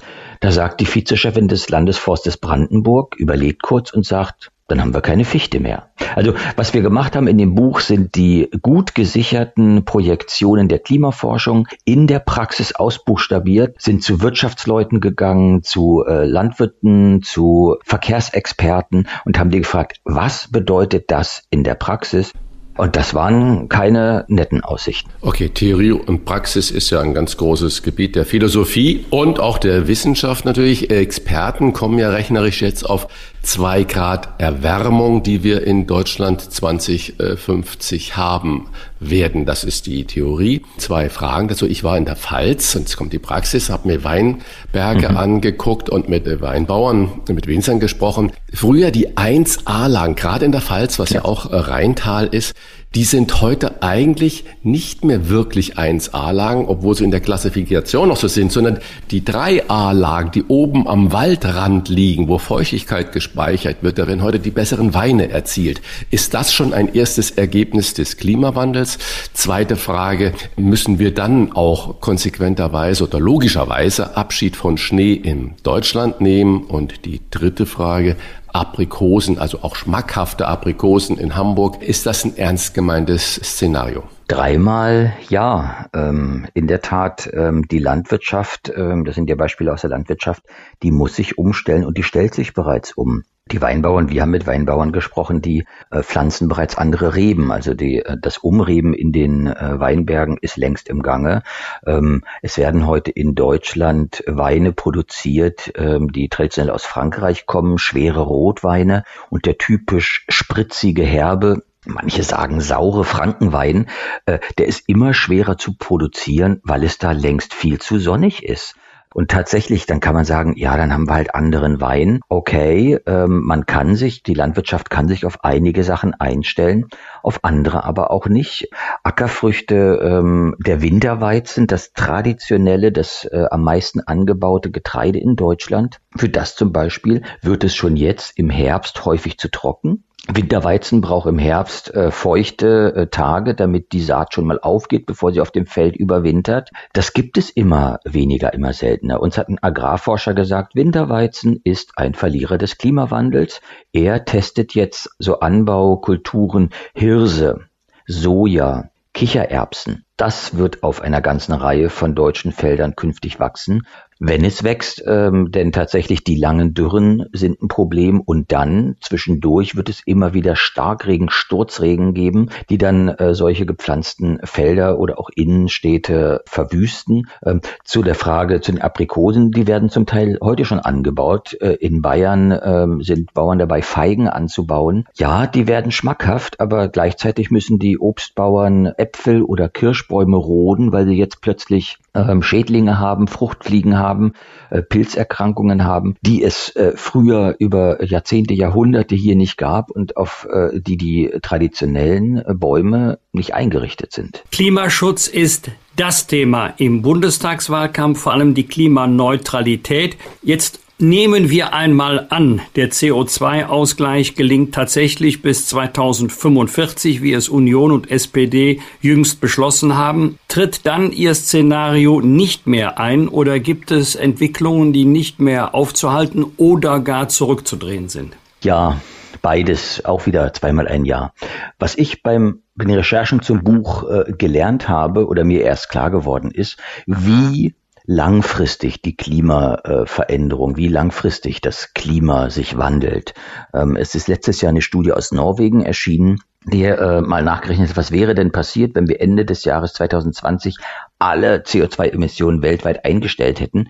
Das hätten wir im Jahr 2033 erst an der Erdmitteltemperatur gemerkt. Also die Treibhausgase sind sehr langlebig, hunderte Jahre zum Teil bleiben in der Atmosphäre und die Erde, die Eismassen, die Wassermassen, die Landmassen, die äh, haben eine Verzögerung von vielen Jahren, ehe sie sich auf eine neue Temperatur einstellen. Das heißt, das Klima des Jahres 2050, was wir im Buch beschreiben, das ist mit hoher Wahrscheinlichkeit leider schon sicher, schon ausgelöst. Was wir aber noch können, ist, das Klima auf diesem Niveau zu stabilisieren. Man mag jetzt vielleicht denken, oh Gott, äh, wir können ja gar nichts ändern. Doch, doch, doch, doch, wir können eine ganze Menge ändern, weil wenn wir so weitermachen wie bisher, dann wird es nicht ein etwas wärmeres Klima in Deutschland oder ein deutlich wärmeres Klima in Deutschland, sondern es wird ein, wie die Wissenschaft sagt, ein Runaway-Klimawandel. Es werden Mechanismen, wie Sie, Herr Bosbach, gesagt haben, ausgelöst, die nicht mehr rückgängig zu machen sind. Wenn das Eisschild, die Eismassen auf Grönland zum Beispiel, wenn die einmal anfangen richtig zu tauen, das ist ein Eispanzer, der ist 3000 Meter dick, das heißt auf der Oberfläche wie im Gebirge da oben ist es kalt. Wenn der riesige Eispanzer einmal schmilzt und sozusagen runtergeschrumpft ist in wärmere Zonen, dann können wir in 50 Jahren mit irgendwelchen Mondtechnologien, wer weiß, äh, äh, wenn wir dann das Klima extrem abkühlen könnten. Das hilft uns nicht mehr, weil der äh, längst angefangen hat äh, zu schmelzen, der grönländische Eisschild, und äh, das Meer steigt dann um 5, 6, 7 Meter. Oder Arten, Tier- und Pflanzenarten, wenn die einmal ausgestorben sind, die kommen ja nicht wieder, wenn die künftig künftige Menschheit irgendwie vielleicht mal es sich anders überlegen sollte. Also ähm, was schwer vorstellbar ist, ist aber tatsächlich so jetzt und in den nächsten zehn Jahren, was wir jetzt machen, bestimmt das Klima für 100, aber sogar für 10.000 Jahre auf der Erde. Ähm, und äh, tatsächlich ähm, die nächsten zehn Jahre, wenn die Emissionen runterkommen und Es deutet ja einiges darauf hin. In Deutschland passiert ein bisschen was. Es müsste noch mehr sein. Aber auch weltweit passiert was. China bewegt sich, die USA bewegen sich, viele Länder bewegen sich. Die gegenwärtige Politik steuert uns auf eine Erwärmung von ungefähr 2,8, 2,9 Grad. Das ist noch zu viel, aber wir waren mal auf einem Weg zu einer Erwärmung von 4 Grad. Das heißt, ich würde es gern positiv ausdrücken. Wir machen schon einiges und ein Tick mehr, ja, fünf Jahre früher aus der Kohle aussteigen, ein bisschen schneller die äh, Verbrennerautos umstellen. Audi geht da ja voran. Also es ist möglich, aber wir müssen echt jetzt mal in die Gänge kommen. Okay, verstanden. Message kommt hoffentlich auch überall an, dass keine Zeit mehr besteht. Das ist die eine Sache. Das heißt, wir müssen handeln, handeln, handeln. Und die zweite, trotzdem äh, Sache, die wir natürlich machen müssen, wie können wir uns darauf denn vorbereiten, dass Deutschland immer heißer wird? Weil das können wir ja auch mit den radikalsten Maßnahmen im Moment überhaupt nicht stoppen. Genau, auch Darauf soll unser Buch zielen. Auch das soll das Buch in den Mittelpunkt rücken. Ähm, neben den Investitionen in Klimaschutz braucht es Investitionen in Klimaanpassung. Ich habe äh, jetzt bei ersten Gesprächen öfter so Leute gehört, die sagten, ach, Herr Staud, Deutschland ist ein äh, Land der Ingenieure, das schaffen wir schon. Ja, ich vertraue auf die Kraft der Ingenieure, aber es wird echt teuer. Ich habe mit dem technischen Leiter eines Krankenhauses gesprochen, denn äh, es ist klar, wir brauchen klimatisierte Krankenhäuser. In Italien, in Spanien ist das Standard, das brauchen wir in Deutschland. Jedes Krankenhaus, jedes Altenheim, wahrscheinlich auch in Schulen, in Kindergärten ähm, brauchen wir viel mehr Klimaanlagen. Der sagt, äh, Herr Staud, das ist ja, ja, theoretisch mag das möglich sein, aber praktisch in einem laufenden Betrieb, in einem Gebäude, was auf Hygiene ausgelegt ist, oh Gott, ich weiß gar nicht, wo ich die ganzen Luftschächte verlegen soll. Also der fing sofort an mit ganz praktischen Problemen. Ja, die Arzneimittelschränke, die gekühlt werden müssen, die stehen jetzt in den Schwesternzimmern, die nicht gekühlt sind. Oh Gott, also dieses äh, sagt sich schnell hin, wir kriegen das hin, wir passen uns an. Aber das ist im Detail irre schwierig und unglaublich teuer und es gibt Dinge, da kann man sich auch nicht anpassen. Eine wesentliche Änderung ist, sind auch die zunehmenden Trockenheiten. Im Gesamtjahresverlauf werden wir vermutlich sogar ein bisschen mehr Regen in Deutschland bekommen. Aber er wird eher im Winterhalbjahr fallen. Und wenn es im Sommer regnet, dann gibt es einen Sturzregen, einen richtigen krassen Starkregen mit äh, einer lokalen Überschwemmung. Dazwischen dann aber lange Trockenphasen. Ja, und wenn kein Wasser da ist, äh, ja, dann kann man sich schöne Maschinen ausdenken. Äh, dann kann die Industrie ihre ähm, Betriebe, ihre Aggregate nicht kühlen. Ähm, es gibt Versorger, die warnen mittlerweile vor lokalen Engpässen bei der Wasserversorgung. Die Bauern, gerade in NRW, ähm, werden in den nächsten Jahrzehnten 20 Mal so viel Wasser brauchen zum Bewässern ihrer Äcker, um das gleiche zu erzeugen wie bisher. Wo soll denn das Wasser herkommen? Also dieses, ja, wir passen uns an, ist schnell dahergesagt, aber es ist, wie gesagt, teuer. Und dann sollte man doch schon mal gegenrechnen, was sind denn die Investitionen in Klimaschutz, die sich ja immer stärker rechnen. Solar Solar, Windkraft sind längst billiger als Kohlekraft oder Atomkraft und das mal gegenrechnen mit den Ausgaben, die drohen würden, wenn wir das ganze Land nicht nur auf anderthalb oder zwei Grad mehr Wärme, sondern drei Grad umrüsten müssen. Das würde viel, viel teurer werden. Wir haben schon über Hamburg gesprochen, über die Pfalz, mehrfach über Köln und die Rheinschiene. Wird es Städte oder Regionen abseits derer, die wir gerade erwähnt haben, in Deutschland geben, die vom Klimawandel besonders betroffen sind? Ja, ein Hotspot wird auch Ostdeutschland werden. Ähm, das ist schon heute neben dem Oberrheingraben, also die ganze Region äh, Freiburg und den äh, Rhein runter, ist schon jetzt die heißeste Gegend bis Frankfurt. Ist jetzt ein Hotspot der Erhitzung. Der wird auch weiter sich an der Spitze der Temperaturskalen bewegen. Daneben aber ist die Lausitz, also Nordsachsen, Brandenburg bis nach Berlin hoch ist schon jetzt sehr trocken und warm und wird auch in Zukunft noch trockener und noch heißer werden. Und das in der Großstadt wie Berlin mit dreieinhalb Millionen Leuten. Ich habe es eben schon gesagt, gerade die Wasserversorger in Berlin und ringsum, die haben jetzt die Alarmglocken geschlagen und sagen, wir wachsen hier dynamisch, wir bauen hier ein Tesla-Werk. Nee, Tesla baut ein Tesla-Werk. Die brauchen eine Menge Wasser. Wir haben hier ein Wasserproblem in absehbarer Zeit. Also Ostdeutschland wird ein Hotspot werden ähm, und der Oberrhein und ja große Teile Nordrhein-Westfalens um Köln die Rheinische Bucht. Sie haben bereits 2007, also vor 14 Jahren, mit Ihrem Kollegen Nick Reimer das Buch geschrieben, Wir Klimaretter, so ist die Wende noch zu schaffen. Was ist seitdem tatsächlich geschafft worden? Ein bisschen was ist geschafft worden. Also das Land bewegt sich ja, vor allem die Gesellschaft äh, bewegt sich. 2007, da gab es tatsächlich noch Leute, die ernsthaft gesagt haben, ach, das mit dem Klimawandel ist doch Quatsch, vielleicht ist es die Sonne oder so, ja. Ähm, oder das gab es doch immer schon. Das hört man heute von ernstzunehmenden Leuten nicht mehr. Jeder sieht, das Klima verändert sich. Spätestens die ähm, Hitzesommer 2018, 19 oder die Dürre, die in Teilen des Landes, in äh, Ostdeutschland, in Norddeutschland, gehen wir jetzt ins vierte Dürrejahr. Also es ist mittlerweile angekommen, der Klimawandel ist da und mit Fridays for Future gibt es stärkeren Druck auf die Politik, etwas zu ändern. Mittlerweile ist ja sogar die Wirtschaft weiter als Teile der Politik. Äh, vor ein paar Tagen haben die Wirtschaftsverbände gesagt, bitte, wir wollen klare Vorgaben, wir wollen Investitionssicherheit. Die planen ja Investitionen auf 20, 30, 40, 50 Jahre die wollen jetzt wissen, was 2045 die Rahmenbedingungen sind und so ein Lavieren in der Politik, ach nö, nee, wir machen es nächste Legislaturperiode, ist schlecht für die Wirtschaft. Die Wirtschaftsleute sagen, bitte macht klare Regeln, die auch für alle gelten, damit ich weiß, auch mein Konkurrent muss sich darauf einstellen. Dann ist das betriebswirtschaftlich äh, kein Problem. Dann stellen wir unsere Excel-Tabellen um. Das wird zwar teuer, das wird mühsam, aber wir wissen, was wir tun. Also da sehe ich gegenüber dem Jahr 2007, als wir das vorherige Buch geschrieben haben, tatsächlich schon eine Menge Bewegung. Es reicht noch nicht ganz, aber die Richtung stimmt auf jeden Fall. Erinnere mich da, wenn ich Ihren Sätzen zuhöre, an Vorlesungen Anfang der 80er Jahre in Philosophie. Eine alte Professorin sagte mir, was glaubt ihr, was wird die Herausforderung der Zukunft sein? Das war dann die Diskussion, ging um Krieg und Liberalismus und so weiter und so fort.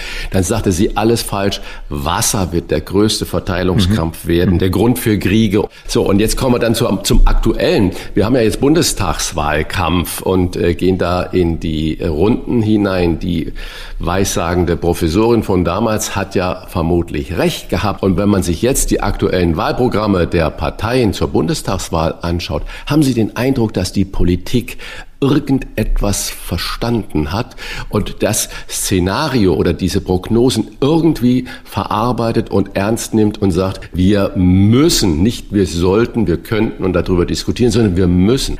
Ja, aber auf sehr unterschiedlichem Niveau oder in unterschiedlicher Tiefe. Dass das Klima ein Problem ist, ist bei allen ernsthaften Parteien, äh, nur bei der AfD noch nicht, aber bei allen ernsthaften Parteien ist es angekommen. Die Antworten darauf sind doch sehr unterschiedlich und manchmal immer noch von dieser Illusion, äh, manchmal, manchmal scheint äh, das so wie ein kleines Kind zu wirken. Ja, da gibt's Politikerinnen und Politiker, die sagen, ja, wir warten noch auf die Technologie, in zehn Jahren können wir es klären. Ähm, ist erstens falsch. Es gibt bereits die Technologien, die wir brauchen. Und zweitens dieses, ach, bitteschön, die anderen später sollen das lösen, ähm, ist gefährlich, weil dann ist der Klimawandel ausgelöst, dann können wir ihn nicht mehr stoppen. In der Detailschärfe tatsächlich sehe ich bei manchen Parteien oder bei einigen Parteien, gerade bei den großen Parteien, CDU, SPD, noch nicht das im Detail, was wirklich notwendig ist, um das Steuer rumzureißen. Da tatsächlich äh, sind die Grünen weiter im Detail und ähm, auch die Grünen, die ja gerne hingestellt werden als Verbotspartei und so.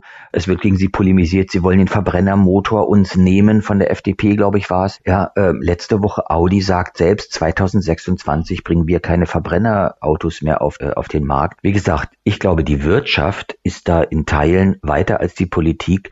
Da muss noch ein bisschen was passieren. Und vielleicht hilft der Bundestagswahlkampf, wäre ja Und gut. Ja, nochmal Nachfrage. Glauben Sie auch, dass dieses Klimaproblem, wo ja dann Wasser äh, und die ganzen äh, Umweltsachen, die da auf uns zukommen, wirklich das Konfliktpotenzial von Kriegen mit sich trägt? Absolut. Wir haben im, wir haben im Buch ein äh, Kapitel auch zur Sicherheit. Die Deutschen sind ein sicherheitsliebendes Volk. Ähm, und was das für die Deutschen bedeutet, viel mehr Extremwetter zu bekommen. Äh, vielleicht auch mehr Stürme zu bekommen. Aber Hagel zum Beispiel wird mehr. Die Schäden durch Hagel werden deutlich zunehmen. Ähm, Im Ausland wird es viel mehr äh, starke Hurricanes geben, Überschwemmungen an den Küsten. Das wird ähm, für mehr Flüchtlinge, für höhere Flüchtlingszahlen sorgen, von denen nicht alle. Ein Großteil der äh, Flüchtlingsbewegung sind jeweils in den Regionen, aber die werden auch nach Deutschland kommen, nach Europa kommen.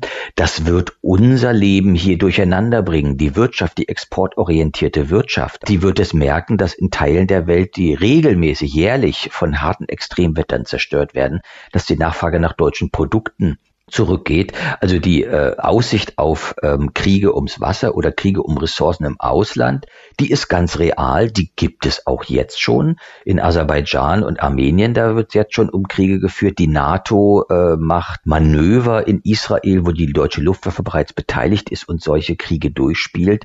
Das ist ein äh, Szenario, was nicht irgendwie in der Zukunft liegt, sondern was die Realität bereits beeinflusst und die Militärplaner stellen sich bereits darauf ein. Aber das auch nicht nur im Ausland, im Inland. Als wir das Buch 2019 angefangen haben zu recherchieren, sagt man noch, ach Herr Staud, machen Sie nicht so eine Welle, Deutschland ist ein wasserreiches Land. Jetzt sagt der Chef des Verbandes der Wasserwirtschaft, wir werden uns auf Nutzungskonflikte äh, einstellen müssen.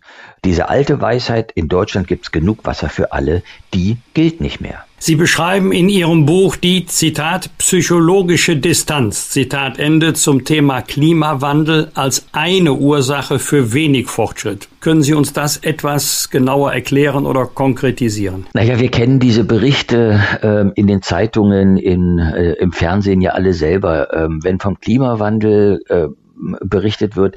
Was zeigen dann die Bilder? Ähm, die zeigen so einen Eisberg, äh, der äh, irgendwie abbricht in der Antarktis oder die zeigen einen Eisbären, dem die Scholle weg äh, oder ähm, da wird dann von Südseeinseln, die Malediven, die im Wasser versinken, geredet. Das ist ja alles richtig, aber die äh, Sozialpsychologie sagt, so richtig bewegen tut uns das nicht. Wir als Menschen ähm, reagieren auf Dinge in unserer direkten Umgebung. Ähm, deswegen hat es mich gewundert, dass äh, es ein Buch wie unseres noch längst nicht gab. Es gab schon viel Forschung dazu, was heißt denn der Klimawandel hier für die Region, für Deutschland. Das waren aber so abstrakte Studien, die, weiß nicht, Niederschlag in Millimeter ausgedrückt haben und Hitze in Durchschnittstemperatur. Und es hatte sich noch niemand die Mühe gemacht, wirklich mal zu gucken, was heißt das denn in der Praxis? Und das tatsächlich, das bewegt die Leute mehr. Aber es gibt eben auch Umfragen, die dachten bisher die Leute, ja, Klimawandel, das betrifft irgendwie ferne Weltgegenden, betrifft den armen Eisbären, betrifft vielleicht im nächsten Jahrhundert die Leute. Aber nö, mich betrifft es nicht. Und wenn man das glaubt, fälschlich. Wenn man, aber wenn man das glaubt, dann ist es natürlich viel einfacher, das Thema beiseite zu schieben oder zu sagen, ach nee, ich äh, mache jetzt mal noch meine dritte und vierte und fünfte Flugreise dieses Jahr. Ähm, das ist ja ein fernes Thema. Ich muss mein Leben nicht umstellen. Also wir glauben, es ist ganz wichtig, den Leuten zu sagen, auch die Folgen betreffen euch. Ähm, ihr habt auch den Nutzen, wenn ihr den Klimaschutz macht. Denn auch das zeigt das Buch. Ähm, Klimaschutz sichert hier unser stabiles Leben in Deutschland. Ich finde so manche äh, äh, Redebeitrag, manche Kampagne von Klimaschützern finde ich echt ärgerlich. Die sagen, wir müssen alles ändern, wir müssen unser Leben umstellen für eine klimafreundliche Lebensweise. Das Gegenteil ist richtig. Wenn wir nichts ändern und das Klima weiter so laufen lassen, den Klimawandel weiter so laufen lassen, dann müssen wir alles ändern. Äh, haben wir hier kein sicheres Leben mehr. Man könnte irgendwie sagen, Klimaschutz sichert Stabilität, sichert Heimat, sichert, dass Deutschland irgendwie äh, Deutschland bleibt und erkennbar bleibt. Zwar ein wärmeres Deutschland, aber sozusagen wer äh, das gute Leben in Deutschland, wer Stabilität und Sicherheit äh, haben will, der muss Klimaschutz machen. Ähm, sozusagen so rum wird für mich ein Schuh raus. Auch das habe ich bei den Recherchen zu dem Buch gelernt, wie sehr sich Deutschland und unser Leben verändern würde, wenn wir nichts täten. Ich höre immer wieder auch so im Umfeld äh, Stimmen von Menschen, die dann sagen, ach, es wäre doch toll, wenn bei uns in Deutschland auch stabile Sommer sind, so dass wir uns da wirklich drauf freuen können und wissen, wir können auch mal richtig abends draußen bleiben, wenn es nicht immer so regnet, wie es denn so war. Können Sie denn so einer Position, die sagen, diese zwei Grad mehr, äh, da ist ja gar nicht so schlimm, äh, können Sie da auch irgendwas Positives drin sehen? Naja, mir geht's ja selber so, ja. Ähm, ich hatte es am Anfang gesagt, wenn man in so einem grauen kalten äh, Berliner Novembertag äh, aus dem Fenster guckt, denkt man, oh, dieser feuchte äh, Waschlappen, der da oben am Himmel hängt, das nervt. Ähm, ja, natürlich ein bisschen mehr Sonne und Licht findet man in Nordeuropa toll, aber ähm, das ist ja nicht ein bisschen mehr Wärme, es ist richtig krasse Hitze, ja, so ein Schlager wie Wann wird's mal wieder richtig Sommer, den spielen sie mal im Radio während einer Hitzewelle, wo die Leute bei 36 Grad oder bei 40 Grad in den Städten zerfließen und in den Dachgeschosswohnungen oder in den schlecht gedämmten Wohnungen alte Leute sitzen und dehydrieren und die Pflegedienste kommen und da äh, schon halb apathische Leute treffen. Also es geht nicht um ein bisschen mehr Wärme, sondern es geht um drückende, krasse, quälende Hitze.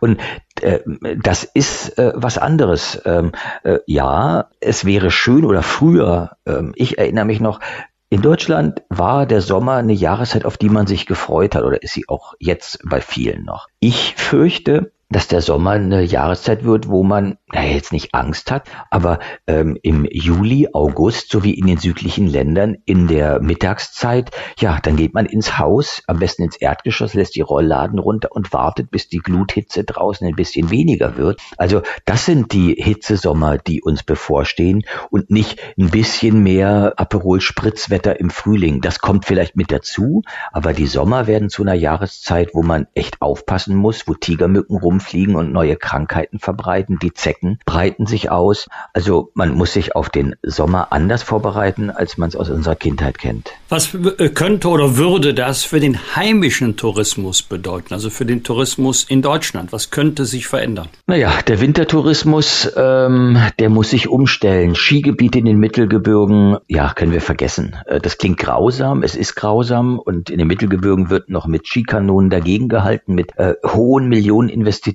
Das ist leider Quatsch. Wir haben mit einem Tourismusforscher gesprochen, der sagte uns, Mitte des Jahrhunderts haben wir noch zwei Skigebiete in Deutschland, Garmisch und Oberstdorf.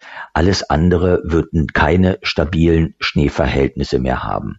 Wir werden, ja, äh, die Ostsee- und die Nordseeküste, die werden wärmer. Dort glauben die ähm, Touristiker, dass sie gewinnen werden. Und natürlich, man wird 2050 nicht mehr so gerne wie heute ans Mittelmeer fahren. Da ist es längst viel zu heiß. Da ist es so heiß wie heute in Nordafrika äh, oder in Dubai. Da hält man es in klimatisierten äh, Luxushotels aus. Aber so ähm, die italienische Lebensart, äh, wie wir sie jetzt kennen, die wird dann in, ums Mittelmeer nicht mehr möglich sein. Kann sein, dass die Nord- und Ostseeküste profitieren. Aber was wir jetzt schon sehen, das Wasser in der Ostsee, in der Nordsee wird wärmer. Wir haben schon jetzt in der Ostsee ähm, die Gefahr von Blaualgen, von Fibrionen. Es wird gefährlich, in der Ostsee zu baden, weil sie zu warm wird und zu wenig Salz hat. Dort vermehren sich gefährliche Krankheitserreger. In den letzten Hitzejahren gab es schon gehäuft Todesfälle, wo sich Leute in der Ostsee mit Fibrionen infiziert haben. Also ich warne davor zu denken, ach, dann haben wir Mittelmeer an der Ostsee. Durch die steigenden Meeresspiegel an den Küsten verschwinden Strände, wird Sand abgetragen, schneller als an anderen Stellen aufgetragen wird. Also ähm, äh, schön wird es nicht. Und ähm, was ich noch gar nicht auf dem Schirm hatte, sagt uns ein Tourismusforscher, die Kurorte to die brauchen ja ähm, alle paar Jahre so ein neues Siegel, äh, dass sie äh, Luftkurort sind, dass sie äh, milde Bedingungen haben. Ein Großteil der deutschen Kurorte bekommt in den nächsten Jahrzehnten Probleme mit Hitzebelastung. Es wird zu heiß in diesen Kurorten und ein Gutteil dieser Kurorte verliert das äh, Siegel oder man muss ähm, die Kriterien für den Siegel Kurort ändern. Aber auch weit im Inland, also nicht nur in den Bergen oder an den Küsten, sondern auch im Inland wird die Tourismusbranche Probleme bekommen bekommen und sich mindestens umstellen müssen. Herr Staud, bevor wir uns bei Ihnen formvollendet bedanken, müssen noch zwei äh, Dinge erwähnt werden.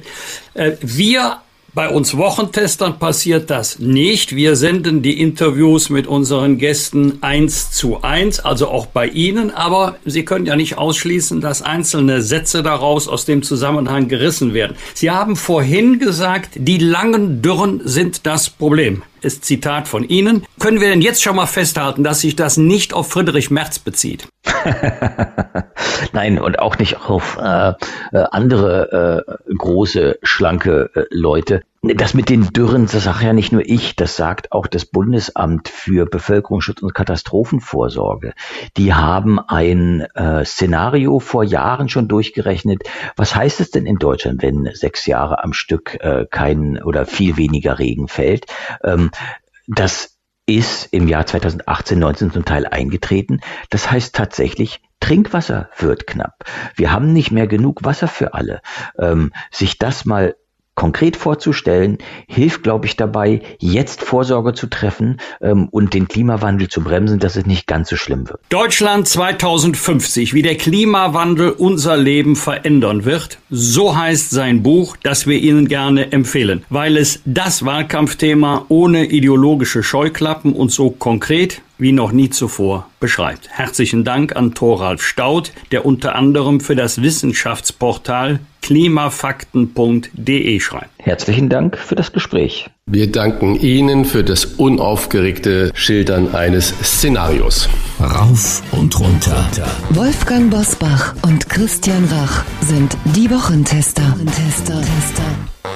Auch vor unserer Sommerpause geben wir Ihnen an dieser Stelle immer unsere ganz persönliche Bewertung ab über das, was wir in dieser Woche gut oder schlecht fanden. Daumen hoch oder Daumen runter, klare Urteile sind gefragt. Lieber Wolfgang, gab es für dich in dieser Woche etwas, bei dem du gesagt hast, Daumen hoch oder auch Daumen runter? Ja, beide Daumen runter für das Ergebnis des Jahresberichtes des Bundeskartellamtes. Das Bundeskartellamt hat im vergangenen Jahr Bußgelder in Höhe von fast 350 Millionen Euro verhängt. Und äh, da kann ich nur sagen, es sind nicht selten die, die das hohe Lied der Marktwirtschaft singen, der sozialen Marktwirtschaft, die sich dann nicht marktkonform verhalten, aber zu dem System der sozialen Marktwirtschaft gehört ja auch gegen Monopole, gegen Oligopole, gegen unfairen Wettbewerb, gegen Missbrauch der Marktmacht. Und da finde ich es gut, dass wir das äh, Bundeskartellamt haben. Das steht nicht immer im Mittelpunkt des öffentlichen Interesses, aber das sorgt dafür, dass der Markt tatsächlich ein Markt ist. Denn wenn wirtschaftlicher Machtmissbrauch durch Unternehmen tatsächlich geschieht, dann schädigt das nicht nur die Konkurrenz, die sich gesetzestreu verhält, sondern am Ende auch die Verbraucherinnen und Verbraucher. Daumen hoch. Also ich muss gleich gestehen, ich bin Republikaner, ich bin kein Monarchist. Ich kenne mich auch in europäischen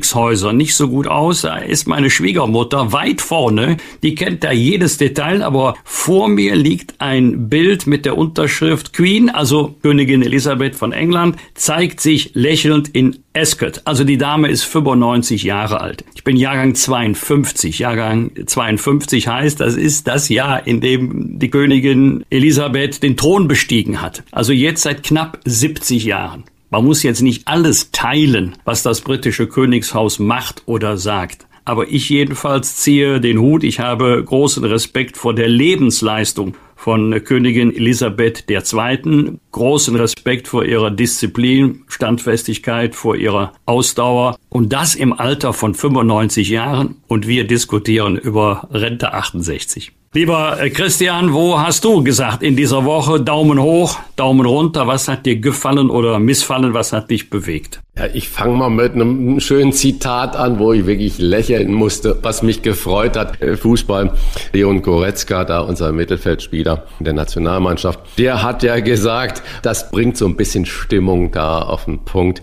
Es ist schön, dass 82 Millionen Bundestrainer wieder in Deutschland unterwegs sind. Besser als 82 Millionen Virologen. Und das ist natürlich eine schöne Sache, dass man da einfach sagt, jeder hatte seine Meinung zu Corona und hat sie auch immer noch und äh, jeder war der bessere Virologe als äh, das, was man da im Fernsehen von den Spezialisten, Spezialistinnen gehört hat. Und der Goretzka sagt, schön, dass wir jetzt wieder 82 Millionen Bundestrainer haben. Finde ich ganz, ganz süß. Hat mir gut gefallen. Am Daumen runter gibt es natürlich wieder eine Menge. Ich fange mal mit einer Sache an. Ich erinnere mich, dass die AfD, die Bundeskanzlerin, vor das Bundesverfassungsgericht gezerrt hat wegen einer Aussage, die sie, ich glaube, zur Wahl in Thüringen getätigt hat, dass der FDP-Vorsitzende Kemmerich gesagt hat, mit Unterstützung der AfD zum Ministerpräsident gewählt wurde. Und dann hat die Kanzlerin ja im Nachgang gesagt, das muss geändert werden. Die Grünen haben genau dasselbe. Jetzt Kanzlerkandidatin Annalena Baerbock hat bei der Wahl von Hubert Ulrich auf dem saarländischen Landesparteitag der Grünen deutlich kritisiert, weil es gibt diese Statut, dass Frauen nur auf Landesplatz 1 bei den Grünen sein können. Und der Ulrich hat sich da in jeglicher Abstimmung bei den Mitgliedern der Grünen da durchgesetzt. Und die Annalena Baerbock kommentierte Ulrichs Wahl, das haben wir uns anders gewünscht. Und die Angelegenheit sei auch schon im Grünen Bundesvorstand besprochen worden. Und ich finde es ja richtig, dass die Grünen sagen, wir wollen da Frauen haben. Aber dass sie das dann über die Abstimmung der Mitglieder setzen und sagen, das ist ein geeigneter Kandidat, den möchten wir da haben, das finde ich natürlich schon ein beachtenswertes Signal, was äh, mich wirklich stutzig gemacht hat. Genauso äh, finde ich es zum Schmunzeln. Die Bahn hat voller Stolz erklärt, dass sie in Zusammenarbeit mit der Telekom ab 2026, man höre und staune, äh, noch weitere fünf Jahre braucht, dass man in jedem Zug problemlos telefonieren kann und Netz hat. Das ist Digitalisierung Deutschland. Und ähm, oh, Christian, haben, ja. ist das so schön, wenn man im Zug permanent telefonieren kann? Ich habe auf meiner letzten Reise schräg gegenüber eines Herrn gesessen, der von Berlin bis Köln fast ununterbrochen telefoniert hat. Ja, das ist natürlich überhaupt nicht schön. Äh, da, da, muss man gucken, vielleicht sollte es Waggons geben, das ist ja heute schon so, wo das gewährleistet ist, jedenfalls in den ICE-Zügen, dass man telefonieren kann und Waggons, in denen das Netz da gestört ist. Diese Freiheit, die kann man ja bauen, aber dass es nach wie vor überhaupt in den meisten Momenten nicht möglich ist, ein stabiles Netz zu haben, das finde ich schon sehr bezeichnend. Noch eine andere Sache, was mich ähm, auch diese Woche, also die GDL hat ja jetzt angekündigt, wieder zu streiken mit Ferienbeginn. Wenn ihr mich kennt, ihr wisst, ich bin sehr für Gewerkschaft und für Streikrecht und für alles. Nach dieser Pandemie, nachdem viele Menschen anderthalb Jahre vermutlich auf Urlaub verzichtet haben, wenn die Menschen dann auch Umwelt ernst nehmen, dann sagt diese kleine Gewerkschaft, wir streiken und ihr könnt mal schön zu Hause bleiben.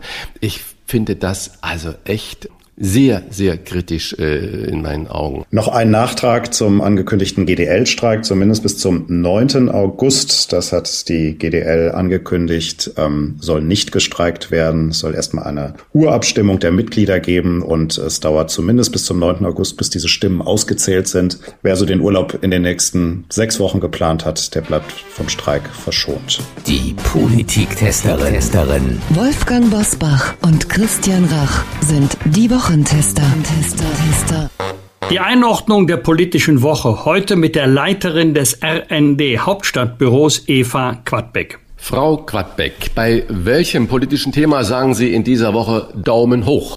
Wirklich positiv in dieser Woche finde ich den Kulturetat, der im Haushalt von Finanzminister Olaf Scholz vorgesehen ist. Das sind 2,1 Milliarden Euro und das ist tatsächlich eine Rekordsumme vor dem Hintergrund, dass die Kultur, das ganze Kulturleben unglaublich gelitten hat in der Pandemie, finde ich es richtig, dass jetzt Geld reingegeben wird in die Branche. Es ist so, dass es nicht reicht, wenn wir die Wirtschaft retten und uns auch um das Aufholen des Schulstoffs bei Kindern und Jugendlichen kümmern. Die Seele braucht wieder was und dafür ist die Kultur zuständig. Und deshalb kann man das nur begrüßen, dass auch dieser Bereich, auch in schweren Zeiten, in denen man eben das Geld zusammenhalten muss, die Kultur bedacht wird. Also da geht bei mir ganz klar der Daumen nach oben. Und bei welchem Thema lautet Ihr Urteil, da geht mein Daumen nach unten? Was ich nicht verstehe, ist, wie wir mit der Verbreitung der Delta-Variante umgehen beim Coronavirus. Ich habe da wirklich so ein Déjà-vu. Wir sitzen wieder davor, wie auch schon bei der britischen Variante, wie das Kaninchen vor der Schlange. Wir sehen, da kommt eine große Gefahr um die Ecke und bereiten uns nicht ausreichend vor. Es ist richtig, dass jetzt gelockert wird, dass wieder geöffnet wird,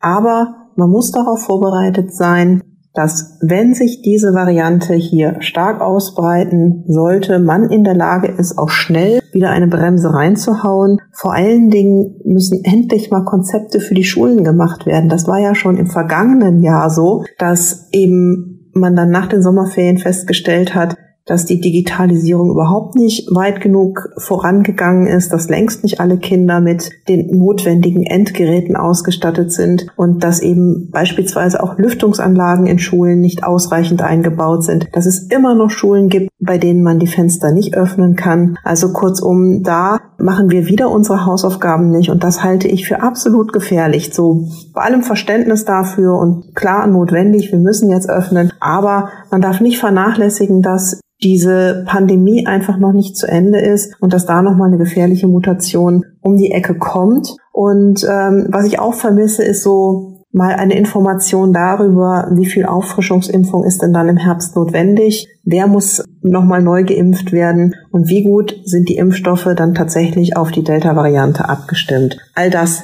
fehlt mir. Unsere Politiktesterin bewertet auch, wer für sie in dieser Woche besonders positiv oder auch negativ aufgefallen ist. Frau Quadbeck, wer ist Ihr Aufsteiger oder Ihre Aufsteigerin der Woche? Aufsteiger der Woche ist äh, in diesem Fall eine Aufsteigerin und das ist aus meiner Sicht tatsächlich die Bundeskanzlerin. Die hat es geschafft, bei Forsa nochmal äh, vier Punkte in der Umfrage zuzulegen und diese Kanzlerin tut ja so, als ähm, würde sie nochmal 16 Jahre weiter regieren, so wie sie sich schmeißt auf Regierungsbefragung, EU-Gipfel und alle anderen Termine Sie lässt wirklich kein bisschen Müdigkeit zum Vorschein kommen und sie verrichtet auch ihr Tagwerk, als ähm, ginge es tatsächlich noch weiter, während man in ihrem Umfeld ja schon sehr viel Nostalgie spürt und auch äh, in, sowohl in Berlin wie auch in Brüssel die Leute mal sagen, so, das ist jetzt ihre letzte, ihr letzter Gipfel, ihre letzte reguläre Ministerpräsidentenkonferenz, ihre letzte Regierungsbefragung. Das war es ja tatsächlich in dieser Woche. Die Parlamentarier hatten das letzte Mal die Gelegenheit, Gelegenheit, Merkel ins Kreuzverhör zu nehmen. Und wie auch schon bei den vergangenen Regierungsbefragungen ist es ihnen nicht gelungen, die Kanzlerin zu stellen. Im Gegenteil, sie war ähm, mit Zahlen, Fakten und Argumenten bewaffnet, als müsse sie ihre Politik noch viele Jahre verteidigen und hat auch den ein oder anderen Abgeordneten echt in den Senkel gestellt, der eigentlich sie vorführen wollte. Und sie war dann präsent und schlagfertig und hat ähm, entsprechend reagiert. Also da muss ich sagen, äh, Chapeau, sie ist auf den letzten Metern ihrer Regierungszeit und sie schafft es tatsächlich, dass sie nicht als lame duck bezeichnet wird, dank äh, ihrer Präsenz, die sie an den Tag legt. Und wer ist in Ihren Augen in dieser Woche abgestiegen? Absteiger der Woche ganz eindeutig der ungarische Ministerpräsident Viktor Orban. Das Gesetz, das er gemacht hat zum Umgang mit Homosexualität und ähm, Transgender-Identität, ist, wie Frau von der Leyen, die EU-Kommissionschefin, richtig gesagt hat, eine Schande. Dass er das dann auch noch zu einer Zeit macht, in der die Europa-Fußballmeisterschaft stattfindet, ist überhaupt nicht nachzuvollziehen. Daran kann man auch sehen, wie wenig Wert ihm die europäischen Werte sind und wie wenig Wert ihm das ist, was die Europäer für wichtig halten, also der Rest Europas für wichtig hält. Außerdem hat er dann auch noch ein veritables Eigentor geschossen, nachdem dann auch die CSU in München gesagt hat, man möchte sehr gerne das Stadion in äh, Regenbogenfarben als Zeichen der Solidarität und als Zeichen für Vielfalt illuminieren hat die UEFA das ja abgesagt und nachdem dann in München und auch viele Spieler, Fans, Bürgerinnen und Bürger gesagt haben, gut, dann schmücken wir uns aber irgendwie anders mit den Regenbogenfarben. Daraufhin hat Orban ja seinen Besuch in München abgesagt und damit ein tatsächlich dickes Eigentor geschossen, weil die Bewegung natürlich dann umso mehr sich in Gang gesetzt hat und umso mehr Leute sich der Solidaritätswelle angeschlossen haben für Toleranz und Vielfalt und eben auch für Toleranz, Vielfalt bei Homosexualität und bei Transgender-Identität. Also der Regenbogen, dem konnte Orban da überhaupt nichts entgegensetzen und er selber hat sehr alt ausgesehen. Vielen Dank an unsere Politiktesterin Eva Quadbeck. Bis bald.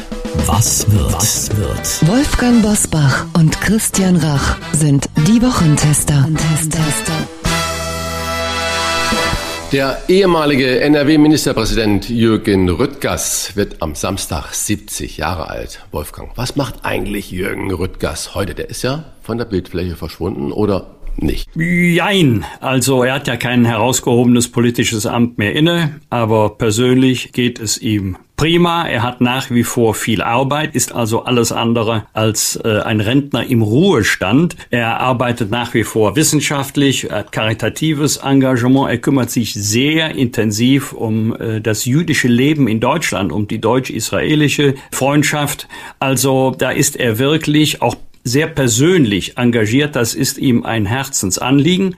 Und ähm, Christian, vielleicht weißt du das gar nicht. Ich habe ja mal seine Nachfolge angetreten. Er war ja mal stellvertretender Vorsitzender der CDU-CSU-Bundestagsfraktion für die Bereiche Innen und Recht. Dann ist er nach Nordrhein-Westfalen gegangen. Er ist Oppositionsführer. Dann wurde er hier Ministerpräsident und äh, da wurde ein Nachfolger gesucht. Und äh, das ist dann meine Wenigkeit geworden. Ich habe schon das eine oder andere Büro übernommen, aber ich habe noch nie ein so klinisch sauberes Büro übernommen übernommen wie das von Jürgen Rüttgers. Der hatte sämtliche Akten abgearbeitet, da ist nichts liegen geblieben. Ich konnte bei Null beginnen, da muss ich heute noch äh, schmunzeln. Ich glaube, er konnte mit ganz reinem Gewissen seinen Stuhl in Berlin verlassen und dann nach Düsseldorf umziehen. Deswegen von mir von Herzen Happy Birthday, Jürgen Rüttgers. Eine wird ja mit Sicherheit auch ihr Büro räumen und vermutlich clean räumen und auch die Amtsgeschäfte übergeben, an wen auch immer.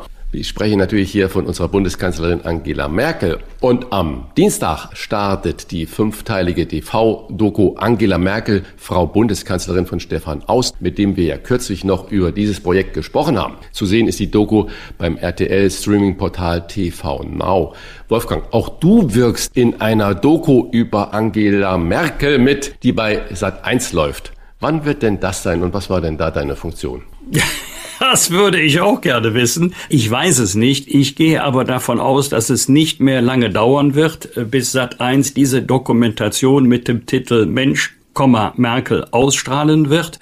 Ich hatte am Anfang das Gefühl, Sat1 hätte mich eingeladen, weil man dort glaubt, ich sei doch ein ganz strenger Kritiker der Bundeskanzlerin und es ist richtig, in der einen oder anderen Frage hatten wir unterschiedliche Auffassungen, aber hat nie etwas daran geändert, dass ich einen großen Respekt vor ihr und ihrer Arbeit habe. Übrigens nach wie vor, aber ich wollte auch nie in meinem Leben Regierungssprecher werden.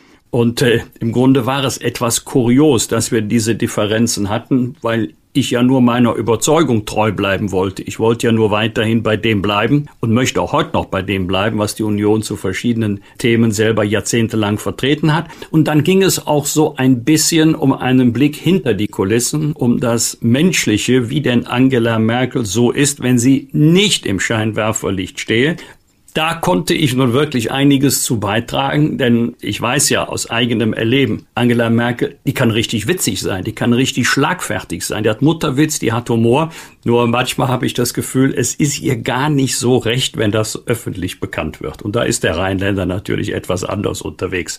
Nachtrage und Happy Birthday von den Wochentestern auch an Stefan Aust. Er wird am Donnerstag 75 Jahre alt. Am kommenden Freitag wird der oder die neue ZDF-Intendantin gewählt. Es treten an, nein, nicht Christian Rach, sondern ZDF-Programmchef Norbert Himmler und neu im Rennen die Leiterin des ARD Hauptstadtstudios Tina Hassel. Lieber Christian, wagst du eine Prognose? Naja, das ist ja ganz schwierig, aber wenn man die Historie des ZDF sich anguckt und dann so einen cleveren Programmmanager und auch integeren Programmmanager wie Norbert Himmler, dann glaube ich, geht an Norbert Himmler kein Weg dran vorbei. Der kommt aus dem ZDF, der hat diese gesamte Programmverantwortung und ZDF ist ja mit Abstand das führende äh, Medium in Deutschland, noch weit vor der ARD, was die Zuschauerzahlen angeht. Also ich würde mich da festlegen wollen, dass das natürlich der Norbert Himmler wird. Alles andere wäre eine Überraschung und verstehe die Motivation von Tina Hassel überhaupt nicht, äh, da mit ins Rennen zu gehen. Ich hätte eher gedacht, dass vielleicht Bettina Schausten aus dem ZDF selbst heraus, äh, das macht die ja mal ZDF-Leiterin des Hauptstadtstudios in Berlin war, die ebenfalls eine ganz äh, schlaue und tolle Fernsehmacherin ist. Also äh, ich würde sagen, das wird eigentlich äh, Norbert Himmler. In Hamburg, lieber Wolfgang, und ich weiß, dass du ja auch in Baldixtabelde immer mal wieder in Hamburg sein wirst, da freuen sich die Hamburger gerade, denn der Fischmarkt öffnet wieder. Warst du jemals auf dem Hamburger Fischmarkt und ist das irgendwas, was äh, dich da anzieht oder wo du mit Hamburg identifizierst? Jawohl, ich war einmal auf dem Hamburger Fischmarkt. Das ist ja nicht nur eine Institution, das ist ja geradezu eine Attraktion. Also da muss man einmal gewesen sein. Äh, es geht ja da nicht nur darum, äh, Waren anzubieten, zu verkaufen, sondern auch die Art und Weise, wie dort für das äh, Produkt Fisch geworben wird, die finde ich großartig. Das ist ja, wie du es richtig, das ist eine tolle Attraktion und das macht Spaß da. Nach einem Kiezbummel morgens um fünf und um sechs auf dem Fischmarkt noch einen Becher Kaffee und ein Brötchen, Fischbrötchen dazu essen. Fischbrötchen, genau. Genau. Aber äh, so einkaufen und dann gibt's den Ale Dieter oder gab's den, der immer da äh, verkauft hat und den Bananenhändler, der gesagt, nimmt die drei Kisten Bananen mit. Aber für den gastronomischen Betrieb haben wir das nie gemacht. Das waren die Wochentester mit Unterstützung vom Kölner Stadtanzeiger und dem Redaktionsnetzwerk Deutschland. Wenn Sie Kritik, Lob oder einfach nur eine Anregung für unseren Podcast haben, schreiben Sie uns auf unserer Internet- und auf unserer Facebook-Seite. Die Wochentester.de Fragen gerne per Mail an kontakt@diewochentester.de und wenn Sie uns auf einer der Podcast-Plattformen abonnieren und liken, freuen wir uns ganz besonders. Danke für Ihre Zeit. Wir machen nun eine kurze Sommerpause und wünschen Ihnen allen von Herzen gute Erholung. Rechtzeitig zu den heißen Wochen vor der Bundestagswahl sind wir selbstverständlich wieder für Sie da. Bitte vormerken, Freitag, 23. Juli, Punkt 7 Uhr, dann kann ich auch sagen Happy Birthday Mama, die dann 93 Jahre alt wird. Und von mir natürlich auch aus Hamburg einen schönen Sommer. Bleiben Sie gesund, erholen Sie sich von den Strapazen, aber bleiben Sie auch nach wie vor vorsichtig. Und wir freuen uns jetzt schon auf Sie wieder. Die Wochentester einschalten. 23. Juli sind wir wieder für Sie da. Was war? Was wird? Wolfgang Bosbach und Christian Rach sind die Wochentester. Ein Maßgenau Podcast. Powered bei Redaktionsnetzwerk Deutschland und Kölner Stadtanzeiger.